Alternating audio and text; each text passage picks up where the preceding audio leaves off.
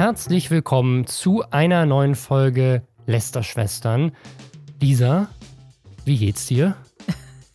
Ich bin ein bisschen wütend und wir werden im Laufe der Folge, glaube ich, auch herausfinden, warum. Ja, du hast schon, du hast schon einen Tweet geschrieben, dass du einfach 60 Minuten lang durchschreien möchtest. Also wird eine gute Folge. Wir haben nämlich, nämlich viele Themen. Wir haben unter anderem zwei Überschriften der Woche mit einem ähnlichen Thema. Wir haben eine neue RTL-Show, die Kinder wie Hunde konditionieren will. Das passt ein bisschen zu dem Bean Dad aus letzter Folge. Wir haben Jojo Siva, eine sehr große TikTokerin, die mal wieder einen Shitstorm hat wegen einem Produkt, was nicht okay ist. Wir haben Influencer-Beef wegen ihren Babynamen. Wir haben Knossi. Der König des Streamer-Himmels hat News zu seinen Casino-Streams. Es gibt einen riesigen Sexismus-Skandal. Wir haben außerdem ein paar positive News zu Sallys Welt. Es gibt Beef im Rap-Game, was ich noch nicht verstanden habe. Lisa wird es mir erklären. Und natürlich, ihr habt es alle erwartet, also zumindest die von euch, die es immer cool finden, wenn wir über die USA lästern. Wir werden am Ende des Podcasts natürlich auch noch über das Kapitol sprechen und was seitdem. Es, ist, es fühlt sich an, als wäre es Monate her, aber es war letzte Woche nach unserer Aufnahme verrückt. Das und mehr jetzt im Podcast. Und wir fangen direkt mal an mit zwei Überschriften der Woche. Und zwar einmal, das war, das, ja, es ist, ein, ist eine skurrile Überschrift. Und zwar, Denmark launches Children's TV Show about man with giant penis. Also in Dänemark ist eine Kinderfernsehserie gestartet über einen Mann mit einem riesigen Penis. Und darunter die Unterüberschrift ist Critics condemn idea of animated series about a man who cannot control his penis. But others have backed it.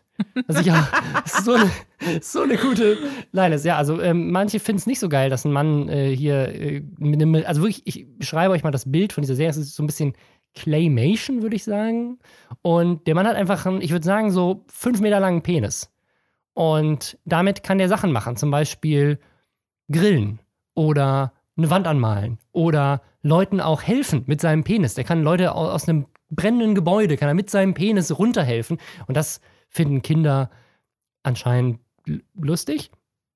Der Charakter heißt John Dillermand, was äh, auf Dänisch wohl umgangssprachlich äh, Penismann, Penismann ja ist der Penismann. Ich, ich finde es gut, Sachen auch beim Namen zu nennen, ne? Weißt du, so Müller wäre fehlleitend gewesen.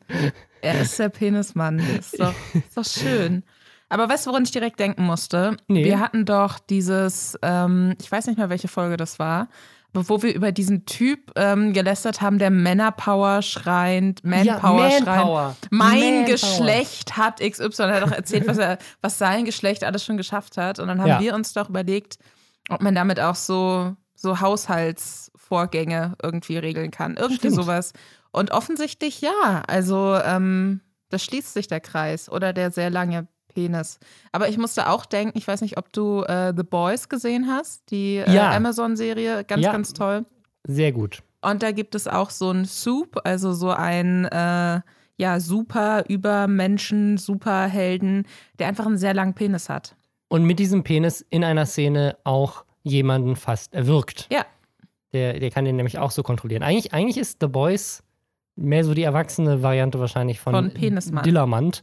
Ähm, ja, also es gibt natürlich eine Menge Leute, die sagen so, pass auf, kleinen Kindern beizubringen, dass Männer ihren Penis nicht kontrollieren können, ist vielleicht keine so gute Idee ähm, weil darum geht's. Aber es gibt auch Leute, die sagen, ja, aber er macht mit dem Penis ja auch Gutes. Und es gibt wohl auch eine Stelle in der Serie, wo eine Frau sich beschwert, dass er seinen langen Penis die ganze Zeit aus seiner Hose rausholt. Und was macht der Penismann?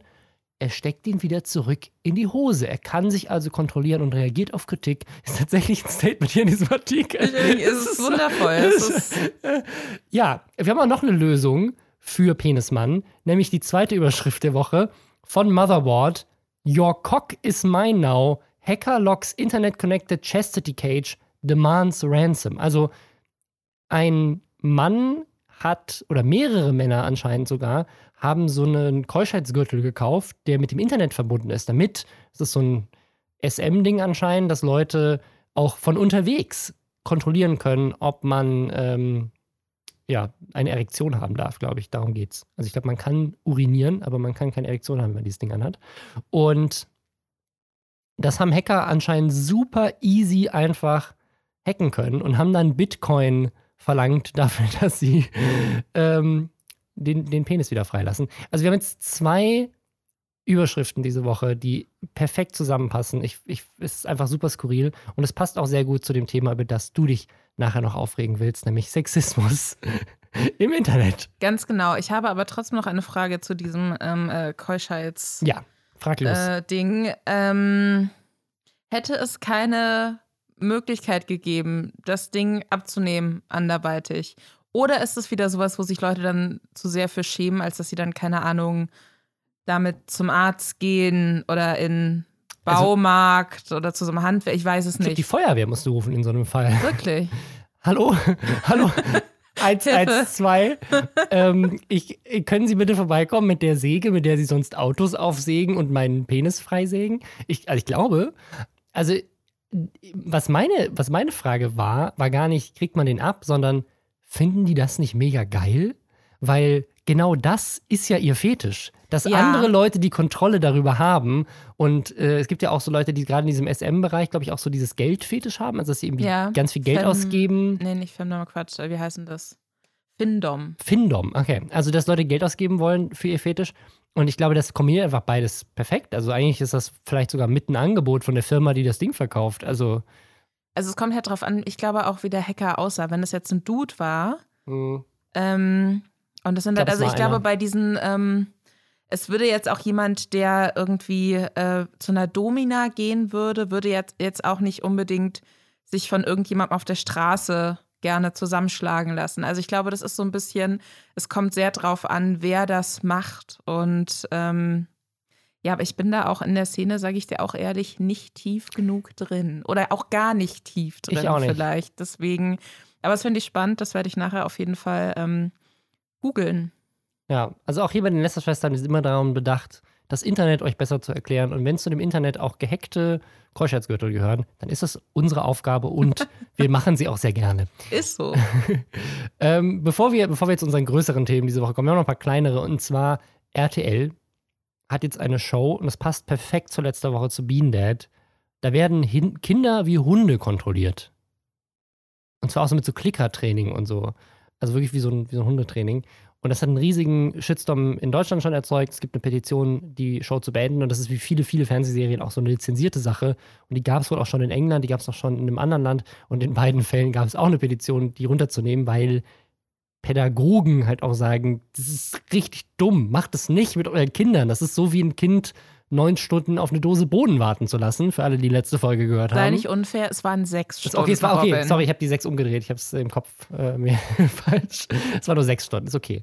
Kind musste nur sechs Stunden äh, hungern. Aber wenn er das Kind mit einem Klicker erzeugt hätte, dass es jedes Mal eine Dose Boden aufmacht, wenn der Klicker klickt oder so, dann wäre es vielleicht besser gelaufen. Also die Sache bei Klickertraining, ich hatte mich da mal so ein bisschen eingelesen, was kann man tatsächlich auch mit Pferden machen.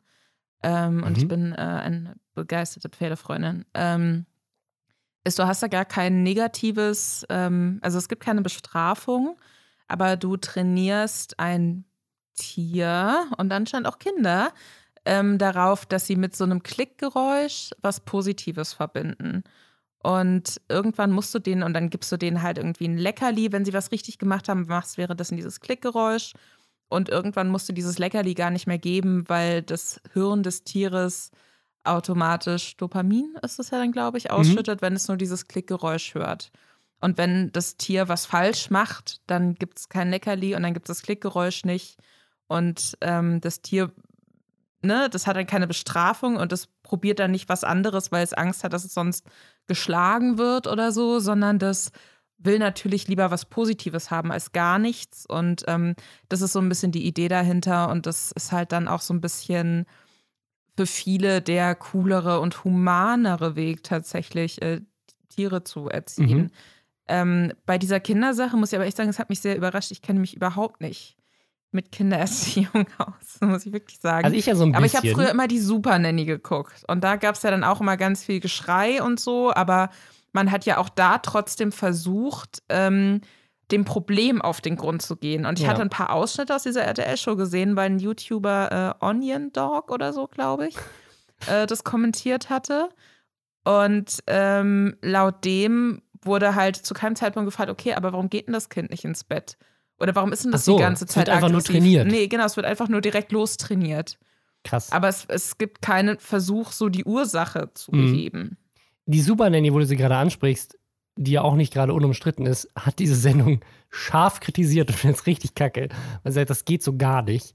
Ähm, ja, ich habe ja so ein bisschen, also ein bisschen Kindererziehung-Erfahrung, einfach weil ich selber ein Kind habe.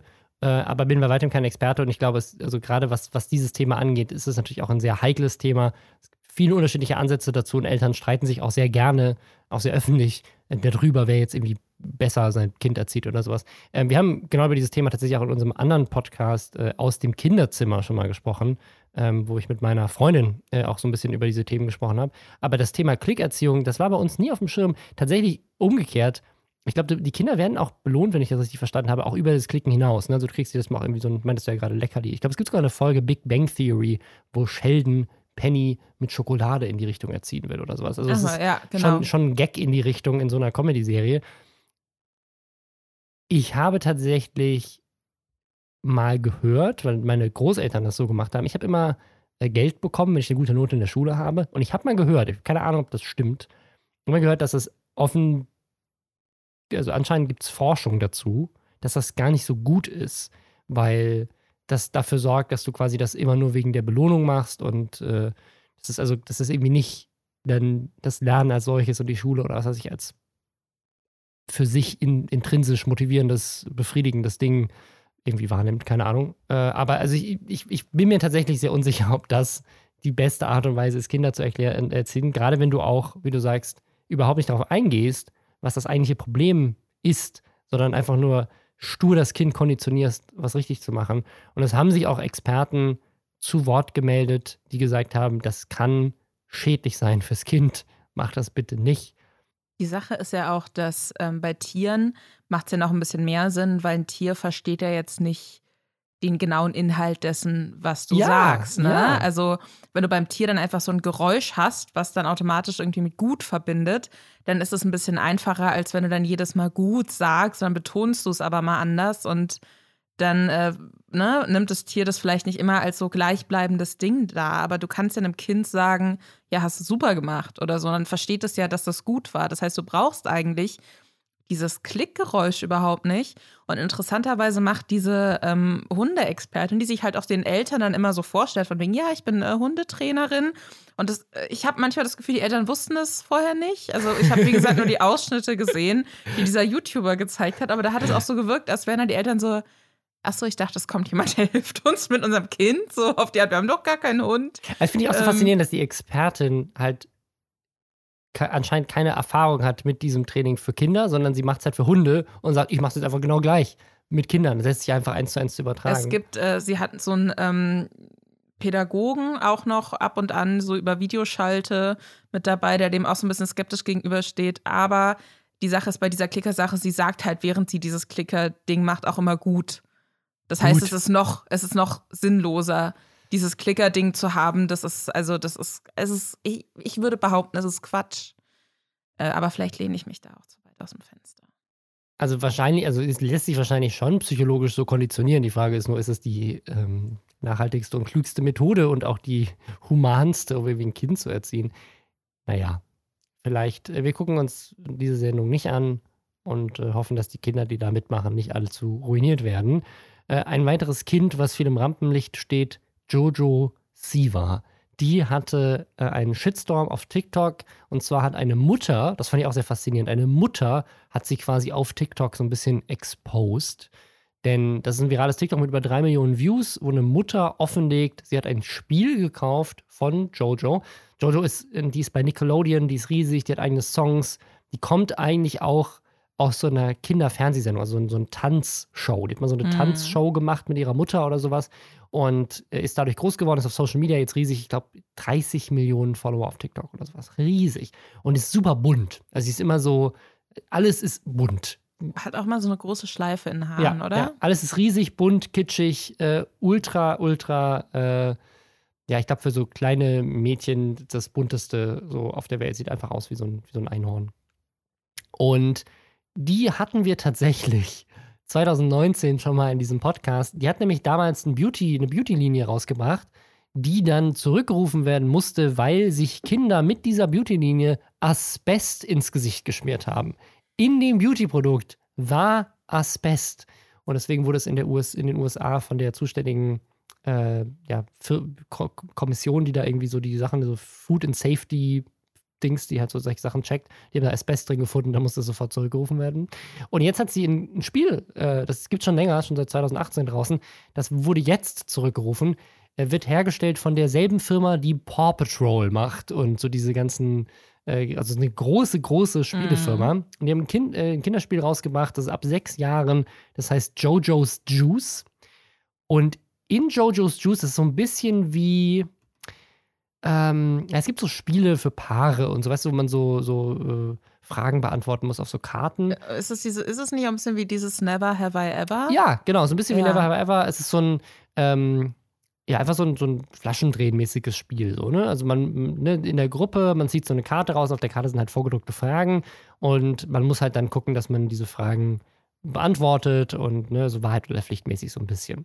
Und da sind aber wohl für Sechsjährige, ne, das ist die Zielgruppe von, von Jojo und das ist auch das Alter, was auf dieser Box steht. Und auf dieser Box sind auch drei Mädchen drauf, die offensichtlich nicht älter als zehn Jahre alt sind, eher jünger.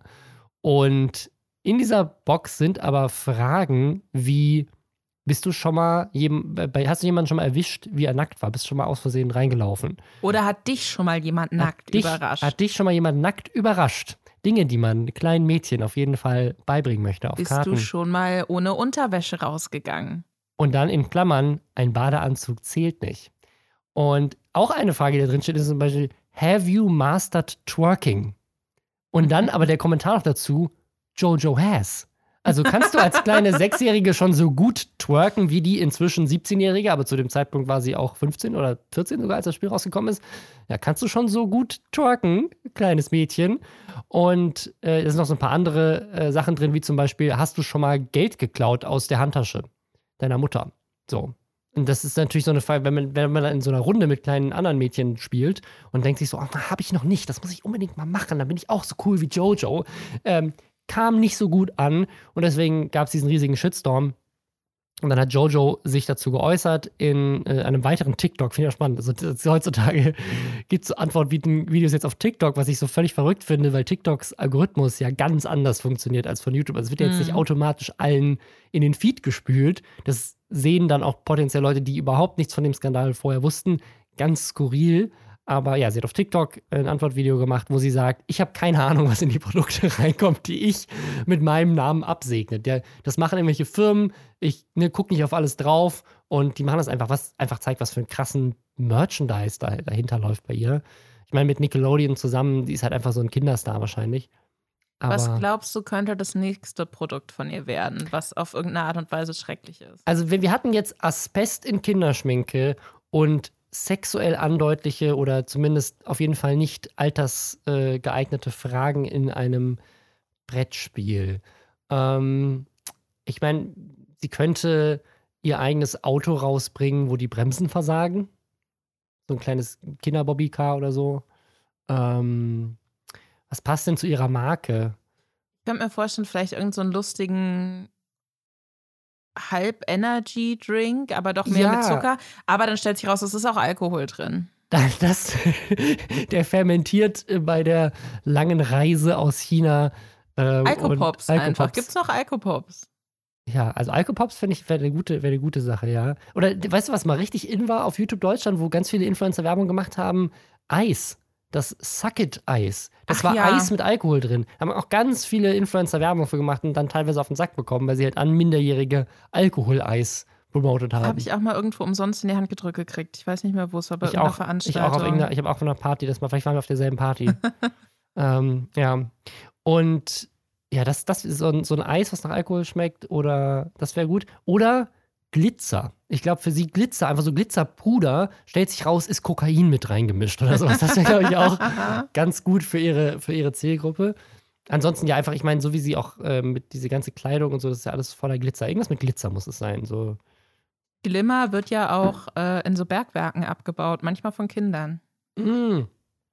Glitzer, das von Kinderhänden abgebaut wurde. Ja. Echt? Ist Glitzer abgebaut? Ich gedacht, das wäre Also Glimmer, so was, was ja so ein Bestandteil irgendwie Ach so, ich habe ja Ich habe mal vor Ewigkeiten einen Artikel drüber gelesen.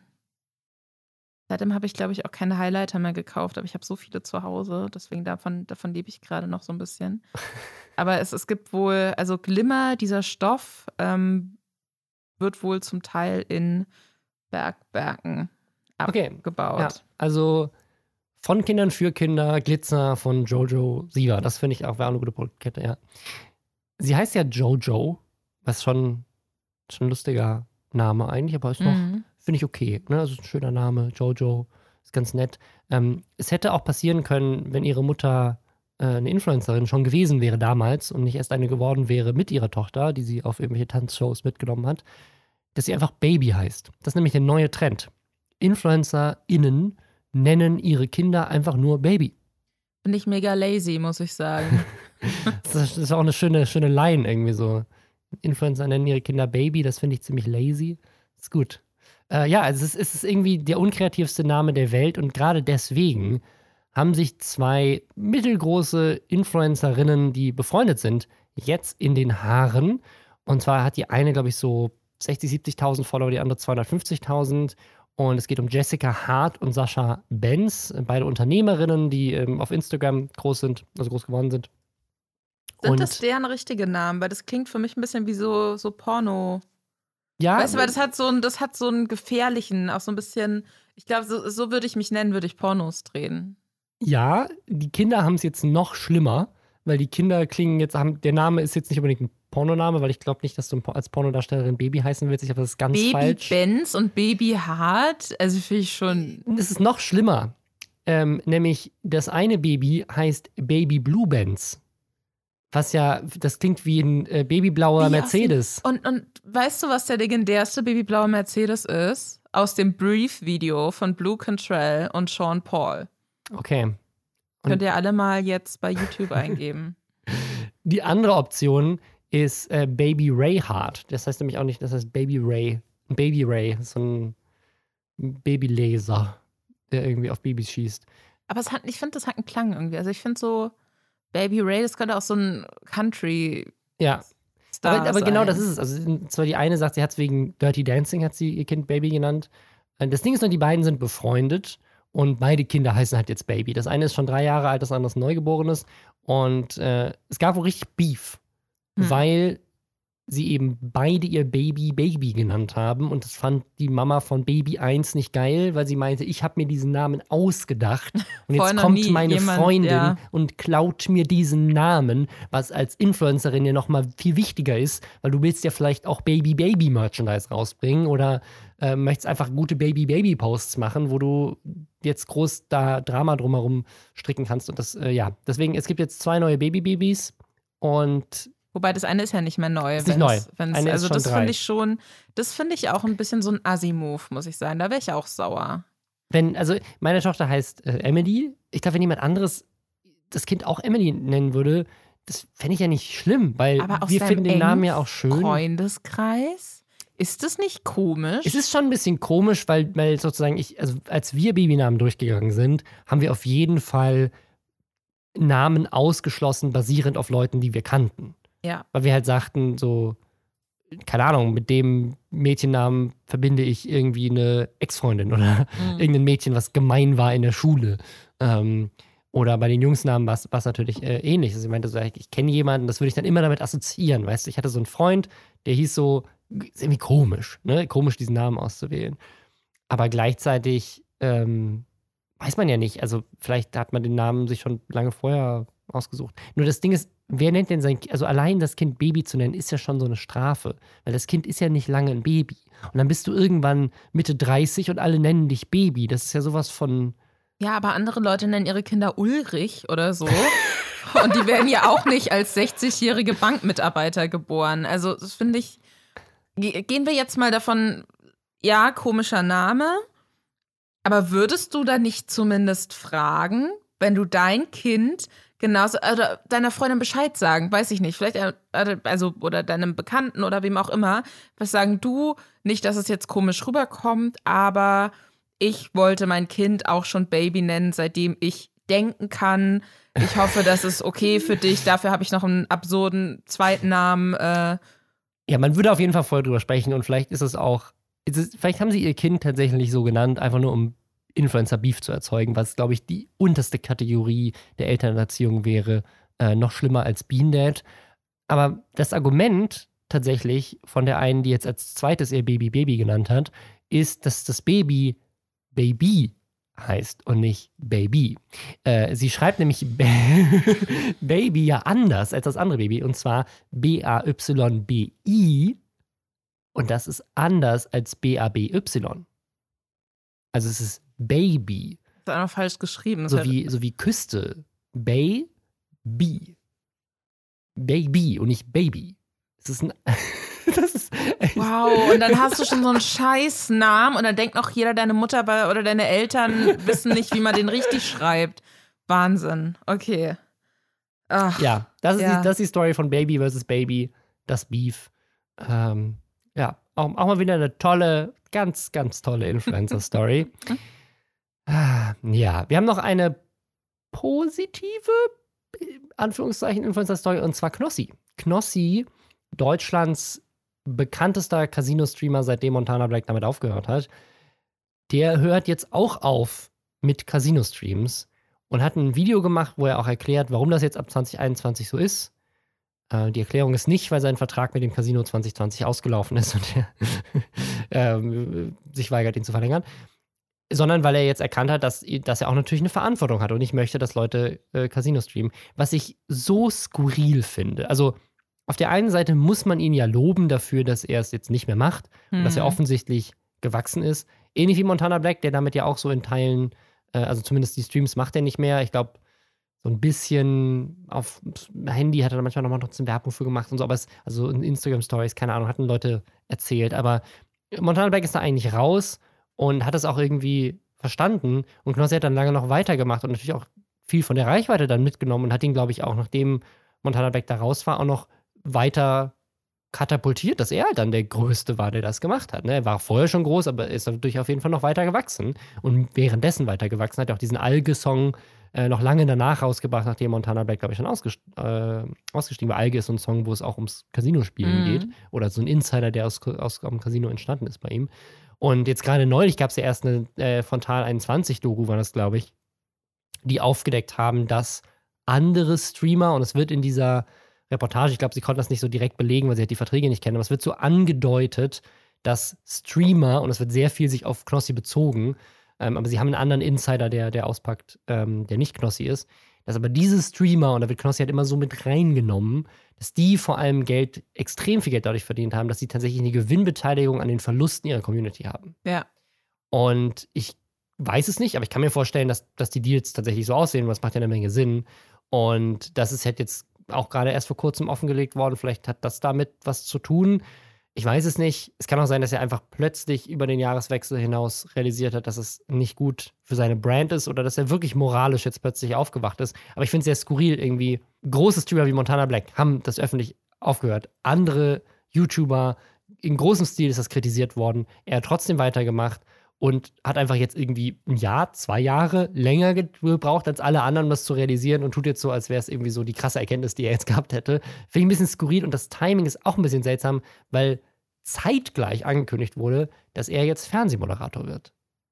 Genau, also ähm, ich ganz kurz noch, ich finde, also manche Leute brauchen halt ein bisschen länger, ne? Kann sein, ja. Also das, deswegen grundlegend möchte ich das immer begrüßen, wenn Leute irgendwann eine Absolut. Erleuchtung haben. Herzlichen Glückwunsch. Ähm, aber es passt natürlich jetzt auch sehr gut dazu, dass er der feste Moderator eines neuen Formats oder nicht mehr ganz so frischen Formats, was bei ähm, TV Now, dem Streaming-Anbieter von der RTL-Gruppe, äh, ausgestrahlt wird, täglich frisch geröstet. Und das ist ein Format, was von Stefan Raab produziert mhm. wird. Und eine Late-Night-Show, eine Sache, wo Knossi selber sagt, das ist sein großer Traum. Knossi hat ja tatsächlich auch im Fernsehen angefangen. Also der hat erst Reality-TV gemacht, wollte immer ins Fernsehen und Twitch war dann mehr so die hauseigene Möglichkeit, selber was zu machen. Mhm. Ähm, also ich glaube, das, das war schon immer sein, sein Traum und jetzt ist er da. Und ich glaube, was man noch dazu sagen muss, das haben wir hier in dem Podcast ja auch schon äh, kritisiert, als es zum Beispiel ums Angelcamp ging und seine großen äh, Entertainment-Formate, die er gemacht hat. Er kann ja auch außerhalb von Casino offensichtlich extrem unterhaltsam sein, riesige Dinge auf die Beine stellen und mit riesigen Stars auch gemeinsam äh, irgendwie zusammen Sachen machen. Also er hat das Potenzial dafür, er braucht das jetzt vielleicht auch einfach gar nicht mehr. Ja. Die Sache ist, äh, täglich, täglich frisch geröstet, da hatte ich mir nur die erste Folge angeguckt vor, also die letztes Jahr irgendwann, ich glaube Anfang Dezember oder so, Mitte Dezember.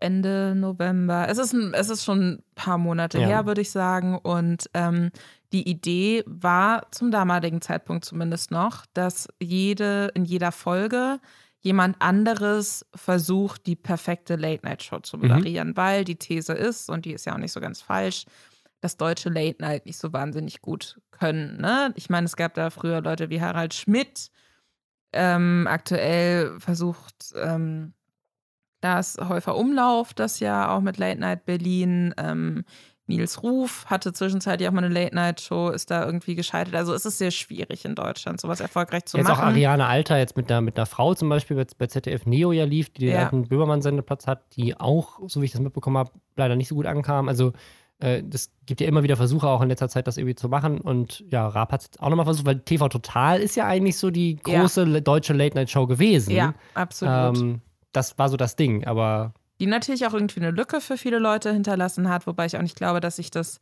Format noch so wahnsinnig lange weitergetragen hat, weil wie viele Leute gucken noch, auch gerade in der jüngeren Zielgruppe, wie viele gucken da noch alle die gleichen Sendungen mhm. im Fernsehen. Ich glaube, es ist überschaubar. Und ob Stefan Raab da der Richtige gewesen wäre, um so Influencer-Themen auseinanderzunehmen, weiß ich jetzt auch nicht. Er hat es ja noch versucht. Also es gab tatsächlich am Ende von TV Total noch auch noch Auftritte von, von bekannten YouTubern, die mhm. da zu Gast waren.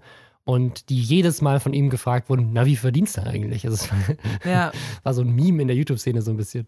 Nee, aber Stefan Raab, also unabhängig davon, ob man den jetzt witzig findet oder nicht, kann man schon sagen, ist wahrscheinlich so der, der größte Kreative der deutschen Fernsehgeschichte, zumindest so der neueren mhm. Zeit. Und ähm, deswegen waren auch alle so ein bisschen aufgeregt, so, oh, neues Format, Stefan Raab. Äh, Stefan Raab ist nicht zu sehen. Es gibt am mhm. Anfang so eine Einblendung von Stefan Raabs äh, äh, verfremdetem Gesicht, wo gesagt wird, ja, wirklich, Stefan Raab sitzt in der Regie und frisst Chips.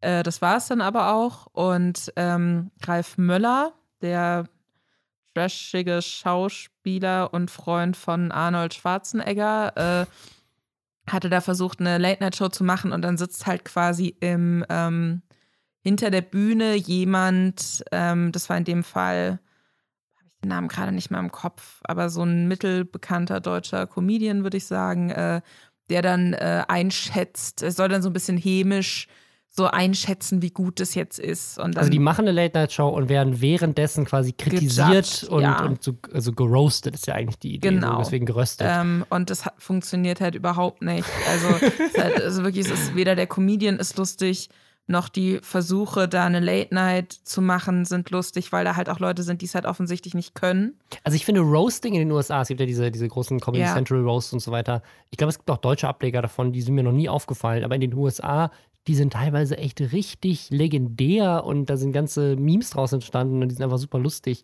Und Late Night in den USA ist ja auch eine krasse Institution. Jeder Sender hat eine eigene Late Night Show äh, fast. Also es ist, ist ja ein Riesending. Und ja, deswegen in Deutschland, ich weiß nicht, liegt es daran, dass wir äh, alle nicht lustig sind und nicht spontan sind oder liegt es an der Sprache? Ich habe keine Ahnung. Ich glaube, dass, ähm, dass viele sich so ein bisschen schwer vielleicht auch damit tun, sich irgendwo hinzustellen und zu sagen, jetzt ertrage ich, wie sich jemand über mich lustig macht. Ich glaube, das ist so ein bisschen ein Problem. Mhm. An dem Format als solches, ja. Genau, und ja. das halt, also ich, ich habe das Gefühl, dass im deutschen Fernsehen halt immer dieselben fünf Gesichter je nach Sender äh, recycelt werden und die müssen dann halt überall mit vorkommen.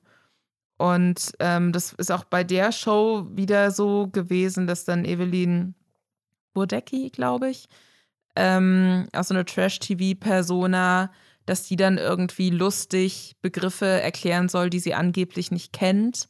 Und so, und es ist aber nichts daran, es ist wirklich, es ist so alles war so sehr lieblos und so. Ich glaube, Knossi hatte in der ersten Staffel mhm. auch schon eine Folge gemacht und die kam wohl mit Abstand am besten von allen Folgen an. Und deswegen macht er das jetzt immer. Inwiefern sich dadurch aber das Format ändert, weiß ich jetzt auch nicht. Ob dann da halt jedes Mal vielleicht ein anderer Comedian sitzt, der dann was anderes sagt oder vielleicht auch jedes Mal eine andere Art Format ausprobiert werden soll. Ähm, ja, wird man, wird man sehen. Aber also, keine Ahnung, herzlichen Glückwunsch. Ja, also er wird, er wird jetzt er wird fester Host und ich genau, er war schon, er war schon einmal da und war wohl auch sehr beliebt, aber es sollen auch immer noch Gäste dabei sein. Aber das hört sich mehr so an, als würde er nicht mehr geroastet werden von den Gästen, vielleicht auch, aber es hört sich mehr so an, als wäre so eine klassische Late-Night-Show, weil er ist einfach fester Host. Er sitzt immer an diesem Tisch. Und die Frage ist halt, wer kommt dann als, als Gast rein und roasten die, die Gäste dann noch? Oder ist das dann so ein klassisches Late-Night-Show, dass tatsächlich einfach ein Interview geführt wird, was ja bei Late-Night ähm, ja einfach so auch so in den USA so Standard ist. Also ich muss sagen, so sehr ich Knossi wegen seinem Casino-Ding, und das ist ja jetzt Geschichte, also vielleicht können wir ein neues Kapitel anfangen mit Knossi, ähm, kritisiere, finde ich es trotzdem sehr toll, dass jemand von Twitch es in so eine klassische Fernsehposition schaffen kann, sich da beweisen kann, sich auch beweisen kann gegen Alteingesessene, wie du schon mhm. meintest, diese fünf Gesichter, die durchgereicht werden. Finde ich toll, dass äh, das passiert. Man sieht das ja bei den Streaming-Anbietern zum Beispiel immer mehr. Also gerade auf Join und auf TV Now gibt es immer mehr so Influencer-Formate, wo Leute, das hat auch ein bisschen was damit zu tun, dass natürlich die großen Netzwerke, DiviMove und Suicide, die wollen auch beide zu RTL und ProSieben ja. jeweils gehören und deswegen auch sowas viel leichter inzwischen passiert und die Streaming-Plattformen natürlich auch übers Abo-Modell irgendwie Geld verdienen wollen. Das heißt, da macht Influencer-Werbung sowieso Sinn und dann macht man direkt eine Show mit denen. Das bietet sich dann auch nochmal extra an. Man möchte eine jüngere Zielgruppe erreichen, die irgendwie Disney Plus und Netflix und so weiter hat. Das, also es, der Kontext ist, macht, macht schon mehr Sinn, aber ich finde, es ist schon mal was anderes, in so einem großen Radformat jetzt sich auch durchgesetzt zu haben. Es ist nicht so, dass sie irgendwie, keine Ahnung, wie bei Krass Klassenfahrt oder sowas, die von Jonas Ems, das haben die einfach bei mhm. Join dann eingekauft, das Format. Auch eine super Leistung, keine Frage. Aber das war schon ein erfolgreiches Influencer-Format, das wir gekauft haben. In dem Fand Moment. Ich auch ganz witzig, muss ich sagen. es ist auch, ist auch äh, richtig krass aufwendig äh, gemacht. Äh, wir waren am Anfang, als wir darüber gesprochen haben, äh, lange her in diesem Podcast, waren wir uns nicht so ganz sicher, soll es eine Parodie sein oder ist es der, also ist es eine Parodie von diesen Formaten oder ist es der Versuch, selber so ein Format zu machen? Also, es ist ja sehr trashig und, und wir waren, nicht, waren uns nicht sicher, versucht ihr diese Trash-Sache zu parodieren oder hat er einfach gesagt, ich mache einfach das Gleiche, weil es funktioniert ja und ich mache es einfach mit YouTubern und mache halt einfach so ein, auch so ein Berlin-Tag- und Nacht-Dings. Keine Ahnung. Aber es ist, es funktioniert und es ist sehr erfolgreich und er hat ja inzwischen auch mehrere Spin-offs und andere Sachen mhm. in die Richtung gestartet. Aber in dem Fall ist es halt eine existierende Sendung mit bekannten Fernsehgesichtern und er hat sich durchgesetzt und ist einfach der Beste. Ähm, das gönne ich ihm und ich glaube auch, der ist ein krasser Entertainer. Mhm. Der kann auf jeden Fall was, der ist lustig. Ich finde, seine Art ist manchmal extrem, extrem überdreht. Also, ich kann jetzt auf Twitch kann ich ihm nicht wirklich zugucken, weil er, weil so viel passiert, einfach so vom Energielevel her. Ähm, aber im TV bringt es vielleicht auch mal ein bisschen frischen Wind rein, beziehungsweise, ich weiß nicht, wird es auch auf RTL ausgestrahlt oder läuft das nur auf TV Now? Ähm, das ist eine gute Frage, ehrlich gesagt. Das äh, weiß ich gar nicht. Ich kann mir nicht vorstellen, dass das nur auf TV Now läuft, weil das halt sehr aufwendig aussieht. Also, das ist auch ein sehr, sehr.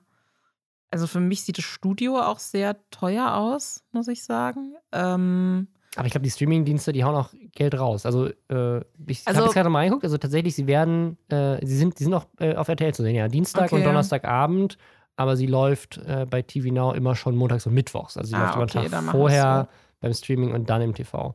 Aber es ist, es ist eine Fernsehsendung. Es ist eine, eine Late-Night-Fernsehsendung ähm, mit quasi ein bisschen Streaming-Cash noch hinten dran. Also, ja, ich finde es cool, dass er aufhört mit Casinos. Ich finde es schön für ihn, dass er diese Show hat. Ja. Und wünsche ihm da alles Gute. Und äh, ja, werde ich reingucken? Nein, aber herzlichen Glückwunsch. Ja, obwohl ich glaube, unsere Aufgabe als Lästerschwestern ist dann schon vielleicht mal reinzugucken, wenn es dann startet mit ihm als Festenhaus. Das ist aber erst im ja, Herbst. Ja, natürlich, natürlich. natürlich, okay. Ja, na, wenn ich muss. Ich wollte ganz kurz so einen Moment von, von Glück. Ich wollte mich einmal kurz frei fühlen, bevor wir auf die ganzen Abfuck-Themen kommen, aber das ist kaputt gemacht.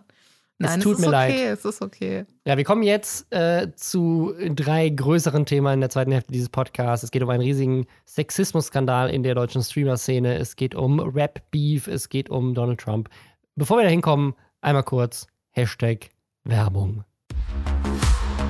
Und zwar für den Podcast der Techniker Krankenkasse ist das noch gesund. Da geht es der Name verrät es schon, um das Thema Körper und Seele und alle Fragen drumherum, dass da irgendwie offen und empathisch einfach mal drüber gesprochen wird, weil das leider in der Gesellschaft, finde ich, nicht oft genug passiert. Also gerade, dass über Diagnosen oder auch Symptome irgendwie gesprochen wird. Mit wem redet man da schon drüber? Und das ist aber äh, ganz gut, wenn man das mal tut, ähm, dass man irgendwie Bescheid weiß. Und in dem Fall tut das die TV-Ärztin und Buchautorin Dr. Jael Adler immer mit einem Gast. Und eine Folge möchte ich jetzt spezifisch ans Herz legen, weil sie mich einfach besonders irgendwie getroffen hat, weil ich als Vater einer kleinen Tochter mir da tatsächlich noch keine Gedanken drüber gemacht habe und das sehr wichtig fand, mir diesen Podcast anzuhören. Es geht nämlich um das Thema Menstruation und wie man als Eltern damit umgeht und gerade auch, ne, wie man als Vater damit umgeht, wie man als Vater damit seiner Tochter darüber spricht, ob man das tun sollte, wie das funktioniert. Das ähm, ist unter anderem Thema da drin, aber auch, ne, wie geht man als Eltern generell damit um, wie sollte man vor sexuell übertragbaren Krankheiten warnen, was ist mit hier Impfungen zu Gebärmutterhalskrebs, solche Themen. Da ist eine Gynäkologin zu Gast. Äh, ich fand das eine interessante Folge. Gibt aber natürlich auch eine Menge andere Themen, wie zum Beispiel Pornosucht, Mundgeruch, Haarausfall, Verhütung, Stress, äh, Multiple Sklerose, Diabetes, Zahngesundheit, Hautpflege. Also alles, was ihr euch vorstellen könnt, gesundheitlich, gibt es eine Folge zu. Also wenn ihr da irgendwie Fragen habt oder euch irgendwie interessiert, einfach mal reingucken wollt, diesen Podcast gibt es auf Apple Podcasts, Spotify, Deezer oder Google Podcasts. Mehr Infos gibt es natürlich auch auf dietechniker.de. Ich habe ihn unten auch nochmal verlinkt. Und ja, ist das noch gesund? Der Podcast der Techniker Krankenkasse. Guckt es euch mal an. So, und jetzt bist du herzlich eingeladen, 60 Minuten lang durchzuschreien, denn es geht um Rust. Einmal kurz zur Erklärung für alle, die nicht wissen, was das ist. Rust ist ein Spiel und ein Spiel, was auch schon ziemlich alt ist. Es ist nicht besonders neu. Ich dachte auch, das wäre schon längst over. Ich verstehe gar nicht, warum ja. so viele Leute wieder spielen jetzt. Es ist so ein bisschen wie, ich, ich beschreibe es mal für Leute, die jetzt vielleicht keine Ahnung haben von Spielen, ein bisschen wie Minecraft.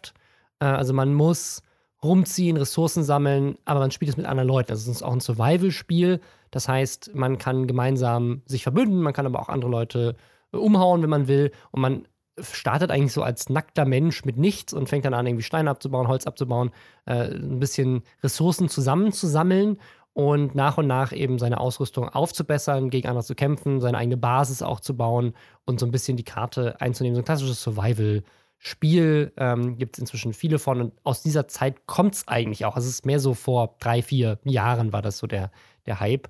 Und das ist aber jetzt aus irgendeinem Grund in den USA wieder aufgeflammt. Und zwar hat da jemand die Idee gehabt, er macht einen Server auf, auf den nur große Streamer dürfen.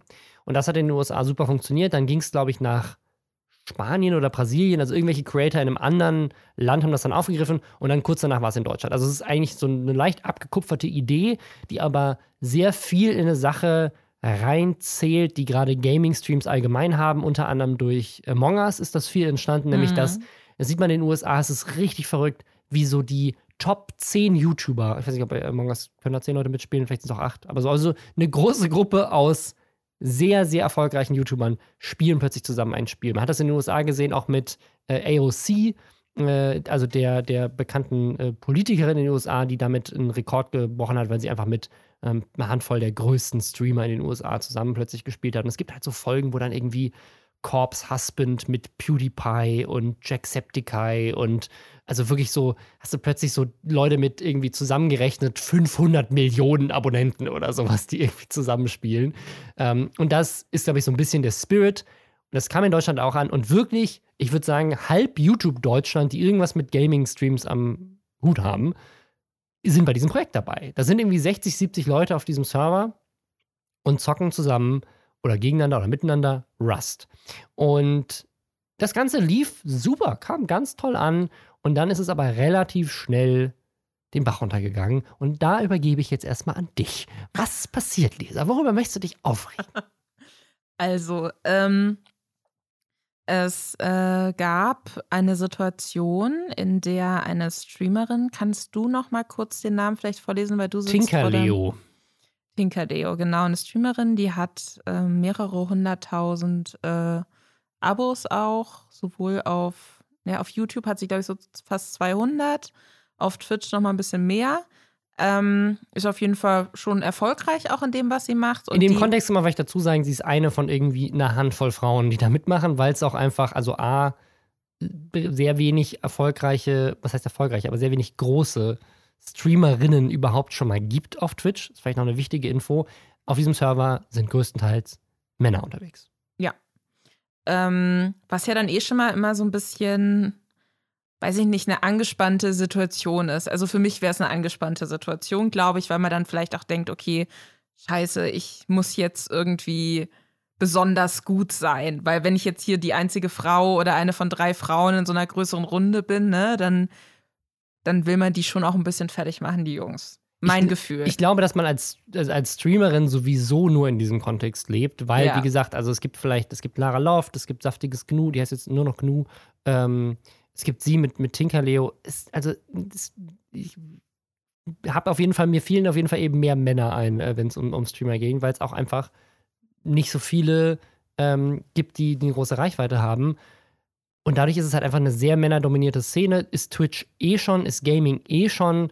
Und ich glaube, du musst dich als Frau in dieser Szene noch viel mehr sowieso schon damit rumschlagen, dass du halt als Frau auf dieser Plattform bist, weil gerade bei Twitch gibt es dann oft diesen Vorwurf, ach, dass die Frauen dann nur da sind, um irgendwie Klicks von irgendwelchen notgeilen Männern abzuholen. Das sieht man hier mit Pokimane zum Beispiel. In den USA hatten wir diesen Ja. Skandal, wo sie sich ja entschuldigen musste, dass rauskam, dass sie einen Freund hat, weil so viele Männer gesagt haben, so ich spende dir doch nur Geld, damit ich so tun kann, als wärst du meine Fake-Freundin oder so, keine Ahnung. Oder Lara Love, die so einen komischen Stalker hatte und wo dann irgendwie so ein jemand aus der Gronk-Community noch mit involviert war. Ja, genau. ja, so- richtige ja. Abfuck-Geschichten einfach nur. Also es ist eh schon sehr, sehr schwierig und man hat das Gefühl, immer wenn es da mal um Sexismus geht oder vielleicht auch Frauen sagen, ich finde es nicht so cool, wofür ich mich rechtfertigen muss oder wie mit mir umgegangen wird, ne, dann verstehen das die Fans oft nicht so. Oder es kommen dann plötzlich ganz viele Leute an, die sich dann auf diese Frau stürzen, die da Kritik geäußert hat.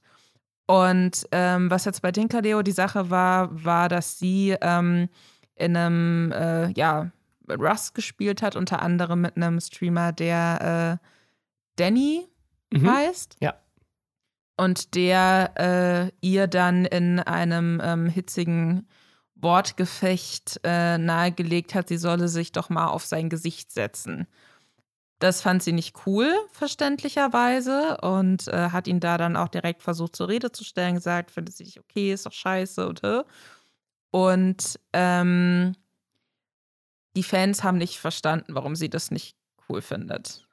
Ähm, dann kam direkt. Also ihre Fans nicht, sondern mehr so die Fans von diesem Projekt, würde ich jetzt mal sagen. Genau, oder so dir das, weiß ich nicht, große Teile der Zuschauerschaft, die dann vielleicht zum Teil von anderen Streamern auch kamen. Ähm, und äh, die Sache war, dass dann, was ja immer ganz, ganz schnell gesagt wird, wenn Kritik aufkommt an einem Streamer, an etwas, was ein Streamer gesagt hat, es war ein Insider. Also dieser Danny hat wohl den Insider-Witz unter Freunden, dass er dann einfach so statt, ja, fick dich oder was auch immer, sagt, ja, setz dich auf mein Gesicht. Ähm, und was da so ein bisschen unter den Tisch gerutscht ist, ist, dass du natürlich keinen Insider haben kannst mit einer fremden Person. Weil Tinker, Was? Leo und Danny kannten sich vorher nicht. So, jetzt kann man natürlich sagen, gut, dann haben die das ja sicherlich untereinander geklärt. Äh, haben sie dann auch, aber zuvor hatte Hand of Blood, der so einer der Reichweitenstärken Mhm. oder mit zu den Reichweitenstärksten. Jetzt nicht ähm, unbedingt auf Twitch, aber auf YouTube ähm, ist er mit über zwei Millionen Abonnenten einer der, der größten Gamer auf jeden Fall. Und auf jeden ich würde sagen, also nicht nur von der Reichweite her, sondern auch von den Views, die er generiert, Ja, sicherlich einer der einschlägigsten, weil der einfach richtig abgeht. Genau. Und der hatte sich auch bei dieser Monte-Urlaubsgegrunze-Sache schon geäußert, meinte, das geht gar nicht und Sexismus und so. Äh, Und der hatte sich auch äh, auf diese Sache hingeäußert und meinte, das fände er unmöglich und sowas geht überhaupt nicht. Und hat dadurch, glaube ich, viele Leute auch überhaupt erst auf diesen Vorfall aufmerksam gemacht. Und seitdem eskaliert das vor sich hin. Also die Streamer haben sich untereinander wieder vertragen, haben darüber gesprochen. Dieser Danny hat auch noch mal ein äh, Statement abgegeben, in dem er gesagt hat, ja, das äh, war scheiße, das macht, hat er darüber nachgedacht, wird er nicht wieder machen. Und äh, seine, ja, seine Fanbase hat es aber nicht so gesehen, dass er sich dafür entschuldigen muss oder zumindest Teile seiner Fanbase nicht. Und Teile dieser Fanbase wiederum haben sich dann, zumindest inhaltlich, sind die dann im selben Topf gelandet wie die Leute, die immer ankommen auf Twitter, wenn es irgendwo um Sexismus geht oder um eklige Kommentare. Und äh, daraus hat sich so eine Art Mob geformt, der Hand of Blood massiv beleidigt hat.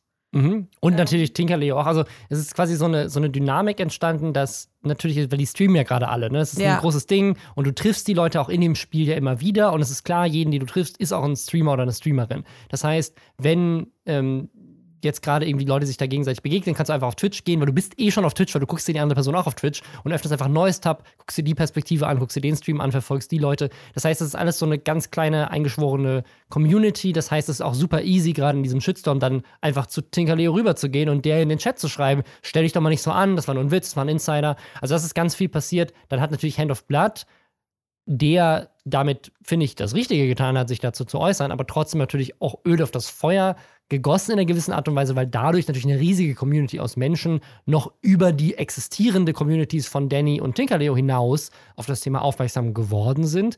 Und dann kamen die natürlich auch noch alle dazu und haben angefangen, auf, auf Twitch rumzuspammen oder auch auf Twitter. Und das ist für Hand of Blood so krass geworden, dass er die Antworten für seine Tweets kurzzeitig ausstellen musste, beziehungsweise auf die neuen Tweets hat er dann so getweetet, dass man nur noch ihm antworten konnte, wenn man ihm schon folgt. Wenn, wenn, er, wenn, wenn, er den, wenn er den Leuten folgt, genau. Und er hat dann auch noch erstmal so eine, so eine Blockliste durchlaufen lassen, um einfach mal Leute wegzublocken, weil er so krass harassed wurde dafür, dass er sich gegen Sexismus aus. Das ist alles, was er gemacht hat. Einfach nur gesagt, Leute, wir finden Frauen ziemlich cool und wir finden es nicht okay, wenn Frauen sich nicht sicher fühlen und deswegen fände ich es auch geil, wenn wir solche Scheiße nicht machen. Das ist, also paraphrasiert, ist das, was er, das, was er dazu gesagt hat. Und ich verstehe nicht, was man daran nicht teilen kann als Meinung. Ähm, wir hatten tatsächlich sogar in unserem Lästerschwestern Subreddit zu diesem Thema eine Diskussion, wo auch zwei Leute gesagt haben: Ach, das ist doch ein Insider, der ist ein kleiner Streamer, jetzt wird er irgendwie gecancelt und das ist irgendwie unfair. Darum ging es aber irgendwie gar nicht. Also, abgesehen davon, dass ich nicht finde, dass er klein ist, weil der hat irgendwie über 145.000 Follower. Das ist finde ich jetzt, das hört sich klein, hört sich für mich so an, als wäre irgendwie so, ach, das ist so ein Typ mit 5000 mhm. Leuten, so eine ganz kleine Community, in der er diesen Insider hat. Nee, der hat über 100.000 Menschen, die ihm offensichtlich zugucken. Und da stellt sich überhaupt erst schon mal die Frage, ist, setz dich auf mein Gesicht, innerhalb dieser Community zu sagen, nicht vielleicht schon leicht problematisch, wenn da irgendwie andere Leute draufkommen oder wenn innerhalb der Community plötzlich der Gedanke entsteht, ich kann das auch einfach Frauen auf der Straße sagen, weil das ist ja ein lustiger Gag, den ich in einem lustigen Twitch-Stream gehört habe, gerade bei den jüngeren Leuten, die dabei sind. Und ja, dann ist, äh, hat er sich ja sogar dafür entschuldigt und Leute sagen trotzdem, man darf ihn nicht dafür kritisieren. Wobei Hand of Blood äh, sich auch dazu geäußert und gesagt hat, ich will nicht, dass der gecancelt wird. Ich will nur, dass quasi ganz klar ist, das ist nicht okay er hat sich dann dafür entschuldigt, alles cool. Ähm, und damit dachte ich für mich, die Sache wäre gegessen. Aber es ist danach noch viel mehr eskaliert. Also das, das war nur Tag 1, dann kam noch Tag 2, dann war es noch krasser. Ähm, also Hello was, war heute ein Trending Topic. Nummer 1 in den Trends in Deutschland war Hello. Ähm, Weil Leute sich so auf ihn eingeschossen haben. Dafür, er hat, also wirklich, er hat in keinster Weise irgendetwas, meiner Meinung nach, Problematisches gesagt, außer Nee, aber darum Leute, geht's nicht. Sexismus musst, ist nicht geil. Pass auf, du musst verstehen, darum geht's nicht. Das sind keine Leute, die sagen, oh nein, der arme Streamer, den muss ich verteidigen. Das sind Leute, die suchen sich auf Twitter solche Diskussionen, springen da auf und äh, debattieren dann da einfach mit. Aber das ist denen scheißegal. Das bedeutet denen überhaupt nichts. Für die ist das alles witzig. Für die ist es sind Vergewaltigungswitze witzig. Wenn, wenn, Rassismus irgendwo mit dabei ist, dann ist es auch witzig. Ähm, das sind Leute, die sind von nichts, wo, wo sie mitdiskutieren, irgendwie persönlich betroffen. Das ist für die ein Hobby. Und die können dann da auch richtig eklig werden. Und wenn man die dann kritisiert, sagen die, hä? Aber es ist doch nur ein Witz, war nur ein lustiges Meme gemacht. Das ist das Problem. Und was ich wirklich, wirklich ganz, ganz, ne, und da kann man sagen, so, nichts daran ist witzig und das stimmt. Aber wo ich sagen muss, was ich fast noch schlimmer finde, ist die Leute, die wirklich glauben, dass Frauen nicht das Recht haben wiederum. Und das sind dann, das ist nicht das Groß, glaube ich, der Leute. So, aber das sind dann die, die, die glauben wirklich, nichts daran ist schlimm. Äh, Frauen sollen sich sowieso mal zusammenreißen und da fällt mir jetzt der Username nicht ein, ist auch scheißegal, wie die Person hieß, aber irgendjemand hatte dann auf Twitter auch geschrieben, dass so Feminismus und so, so Antirassismus und so diese ganzen politischen Sachen, das hat mit Gaming nichts zu tun, das soll da wegbleiben, weil das soll ja, das äh, Gaming ist sowas, da will man einfach mal entspannen.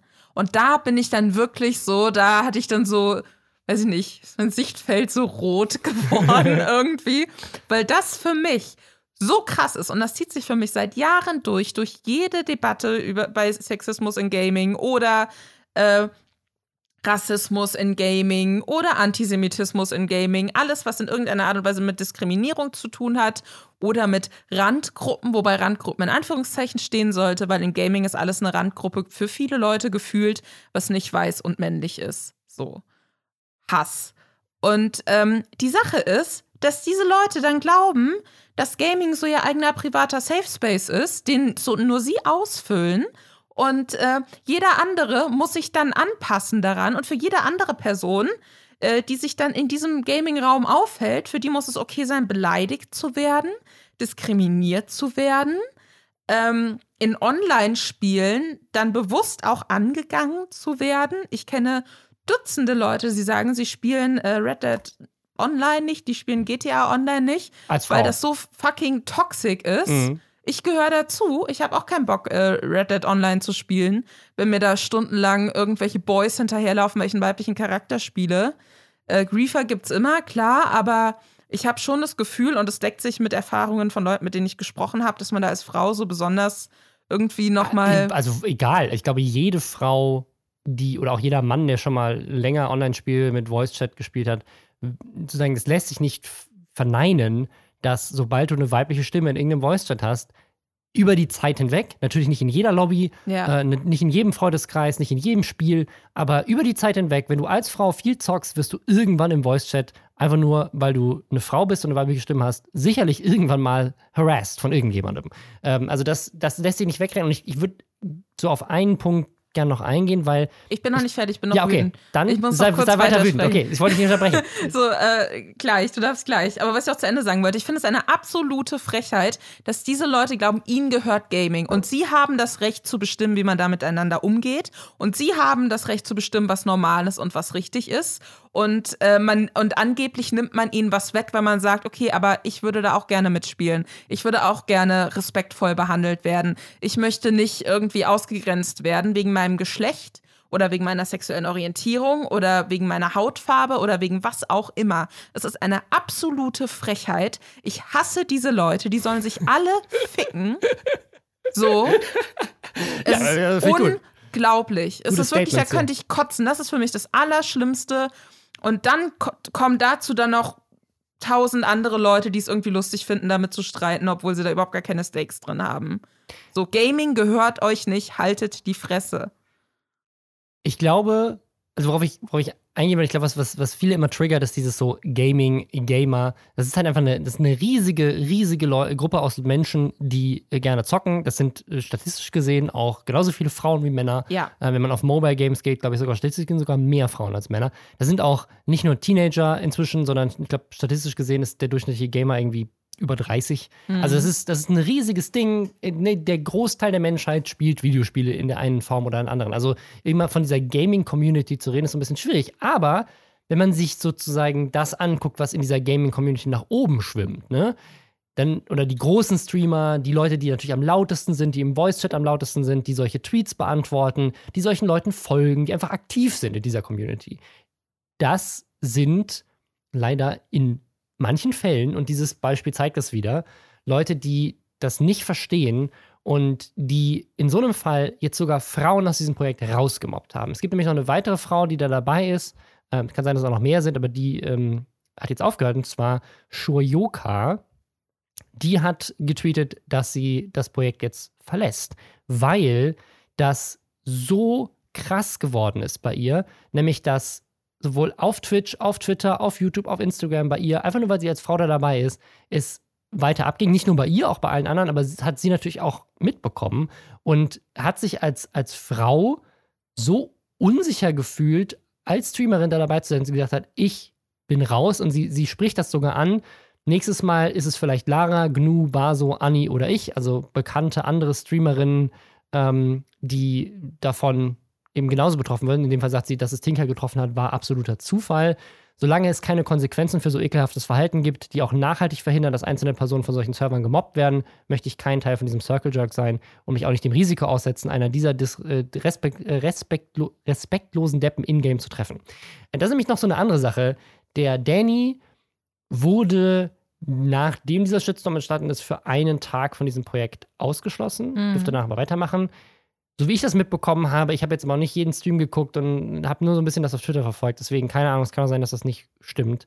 Aber ich habe von dem äh, Organisator des Ganzen gelesen, dass äh, der jetzt die Community, weil der, ist, der Typ, der das organisiert hat, ist selber ein Streamer, ähm, ist, glaube ich, relativ äh, klein, der heißt Rumatra, ähm, also auch kleiner als Danny, glaube ich, von der Reichweite her.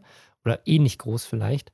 Und der hat jetzt äh, gerade auch jetzt in, heute getweetet, dass er sich jetzt, äh, der Server bleibt heute online, äh, offline, nachdem er jetzt gestern und vorgestern dieser Shitstorm war. Er hat sich jetzt Hilfe bei der Orga geholt und hat sich auch so ein bisschen dafür entschuldigt, dass er nicht wusste, wie er damit umgehen soll.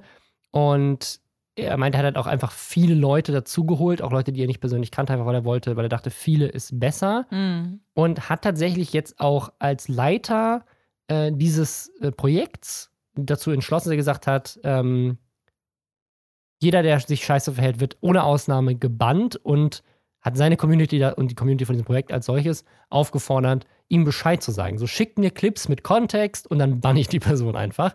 Also er will jetzt äh, Sachen machen und das hört sich für mich aber so an, und das ich weiß es nicht, aber es hört sich für mich so an, als wäre Danny nicht der Einzige gewesen. Und wenn man sich die Kommentare unter diesem Thread anguckt, sind da Leute, die sagen, ja gut, da musst du ähm, auch Papa Platte bannen oder ist Papa Platte jetzt weg.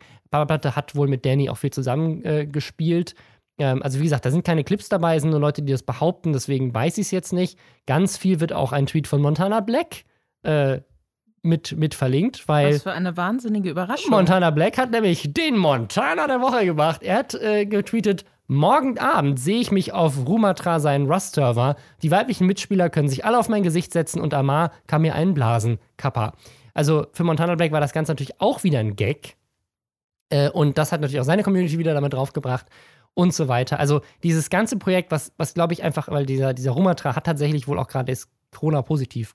Ähm, und er hat einfach gedacht, so, hey, ich mache ein schönes Ding mit meinen Streamer-Kollegen, kopiere das aus den USA, wo es super erfolgreich läuft, kopiere das aus einem anderen europäischen Land oder wo es auch immer es war, wo es auch schon mal super, also es gibt zwei Beispiele, wo große Communities mega erfolgreich dieses Ding durchgepusht haben. Wir machen das in Deutschland auch und innerhalb von irgendwie, was, zwei, drei Tagen wird dieses Ding so kaputt gemacht, dass er jetzt heute sogar den Server erstmal kurzzeitig offline nehmen musste, weil die Community auch innerhalb der Streamer, also nicht nur der Community der Leute, die das gucken, äh, so einen Shitstorm erzeugt hat, dass das Ding eigentlich nicht tragbar ist und er als Organisator völlig überfordert ist, obwohl das alles Leute sind, die, so wie ich das einschätzen kann, semi-professionell bis beruflich äh, oder vielleicht sogar alle beruflich streamen. Also es sind Leute, das ist deren Job.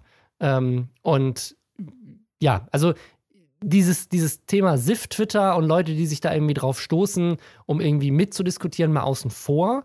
Kann sein, dass sie natürlich dann auf Twitch übergesprungen sind. Aber es ist offensichtlich, dass dass man dieses Problem nicht wegreden kann, weil da ist eine weibliche Streamerin und jetzt in dem Fall sogar zwei, weil die eine sich indirekt schon so mitbelästigt fühlt, dass sie sagt, ich habe keinen Bock mehr, ich bin auch raus. Äh, von Veiled hatte ich auch gesehen, die war auch mit auf diesem Server, ist auch eine ähm, mhm. ja, YouTuberin, ähm, die hat auch gesagt, dass sie da raus ist und dass sie da keinen Bock Krass. drauf hat. Okay, also ich drei kann mir Frauen. auch vorstellen, dass da noch mehr folgen und was ich sagen muss, ist, dass ich ähm, beschäftige mich auch schon seit längerem dann zum Teil auch beruflich einfach mit ähm, Sexismus und Liebe, Nerdkultur und alles. Und, und das ist, war ja schon immer schwierig irgendwie, weil es Leute gibt, die glauben, sie haben da die Vorherrschaft äh, und Frauen haben da eigentlich nichts zu suchen.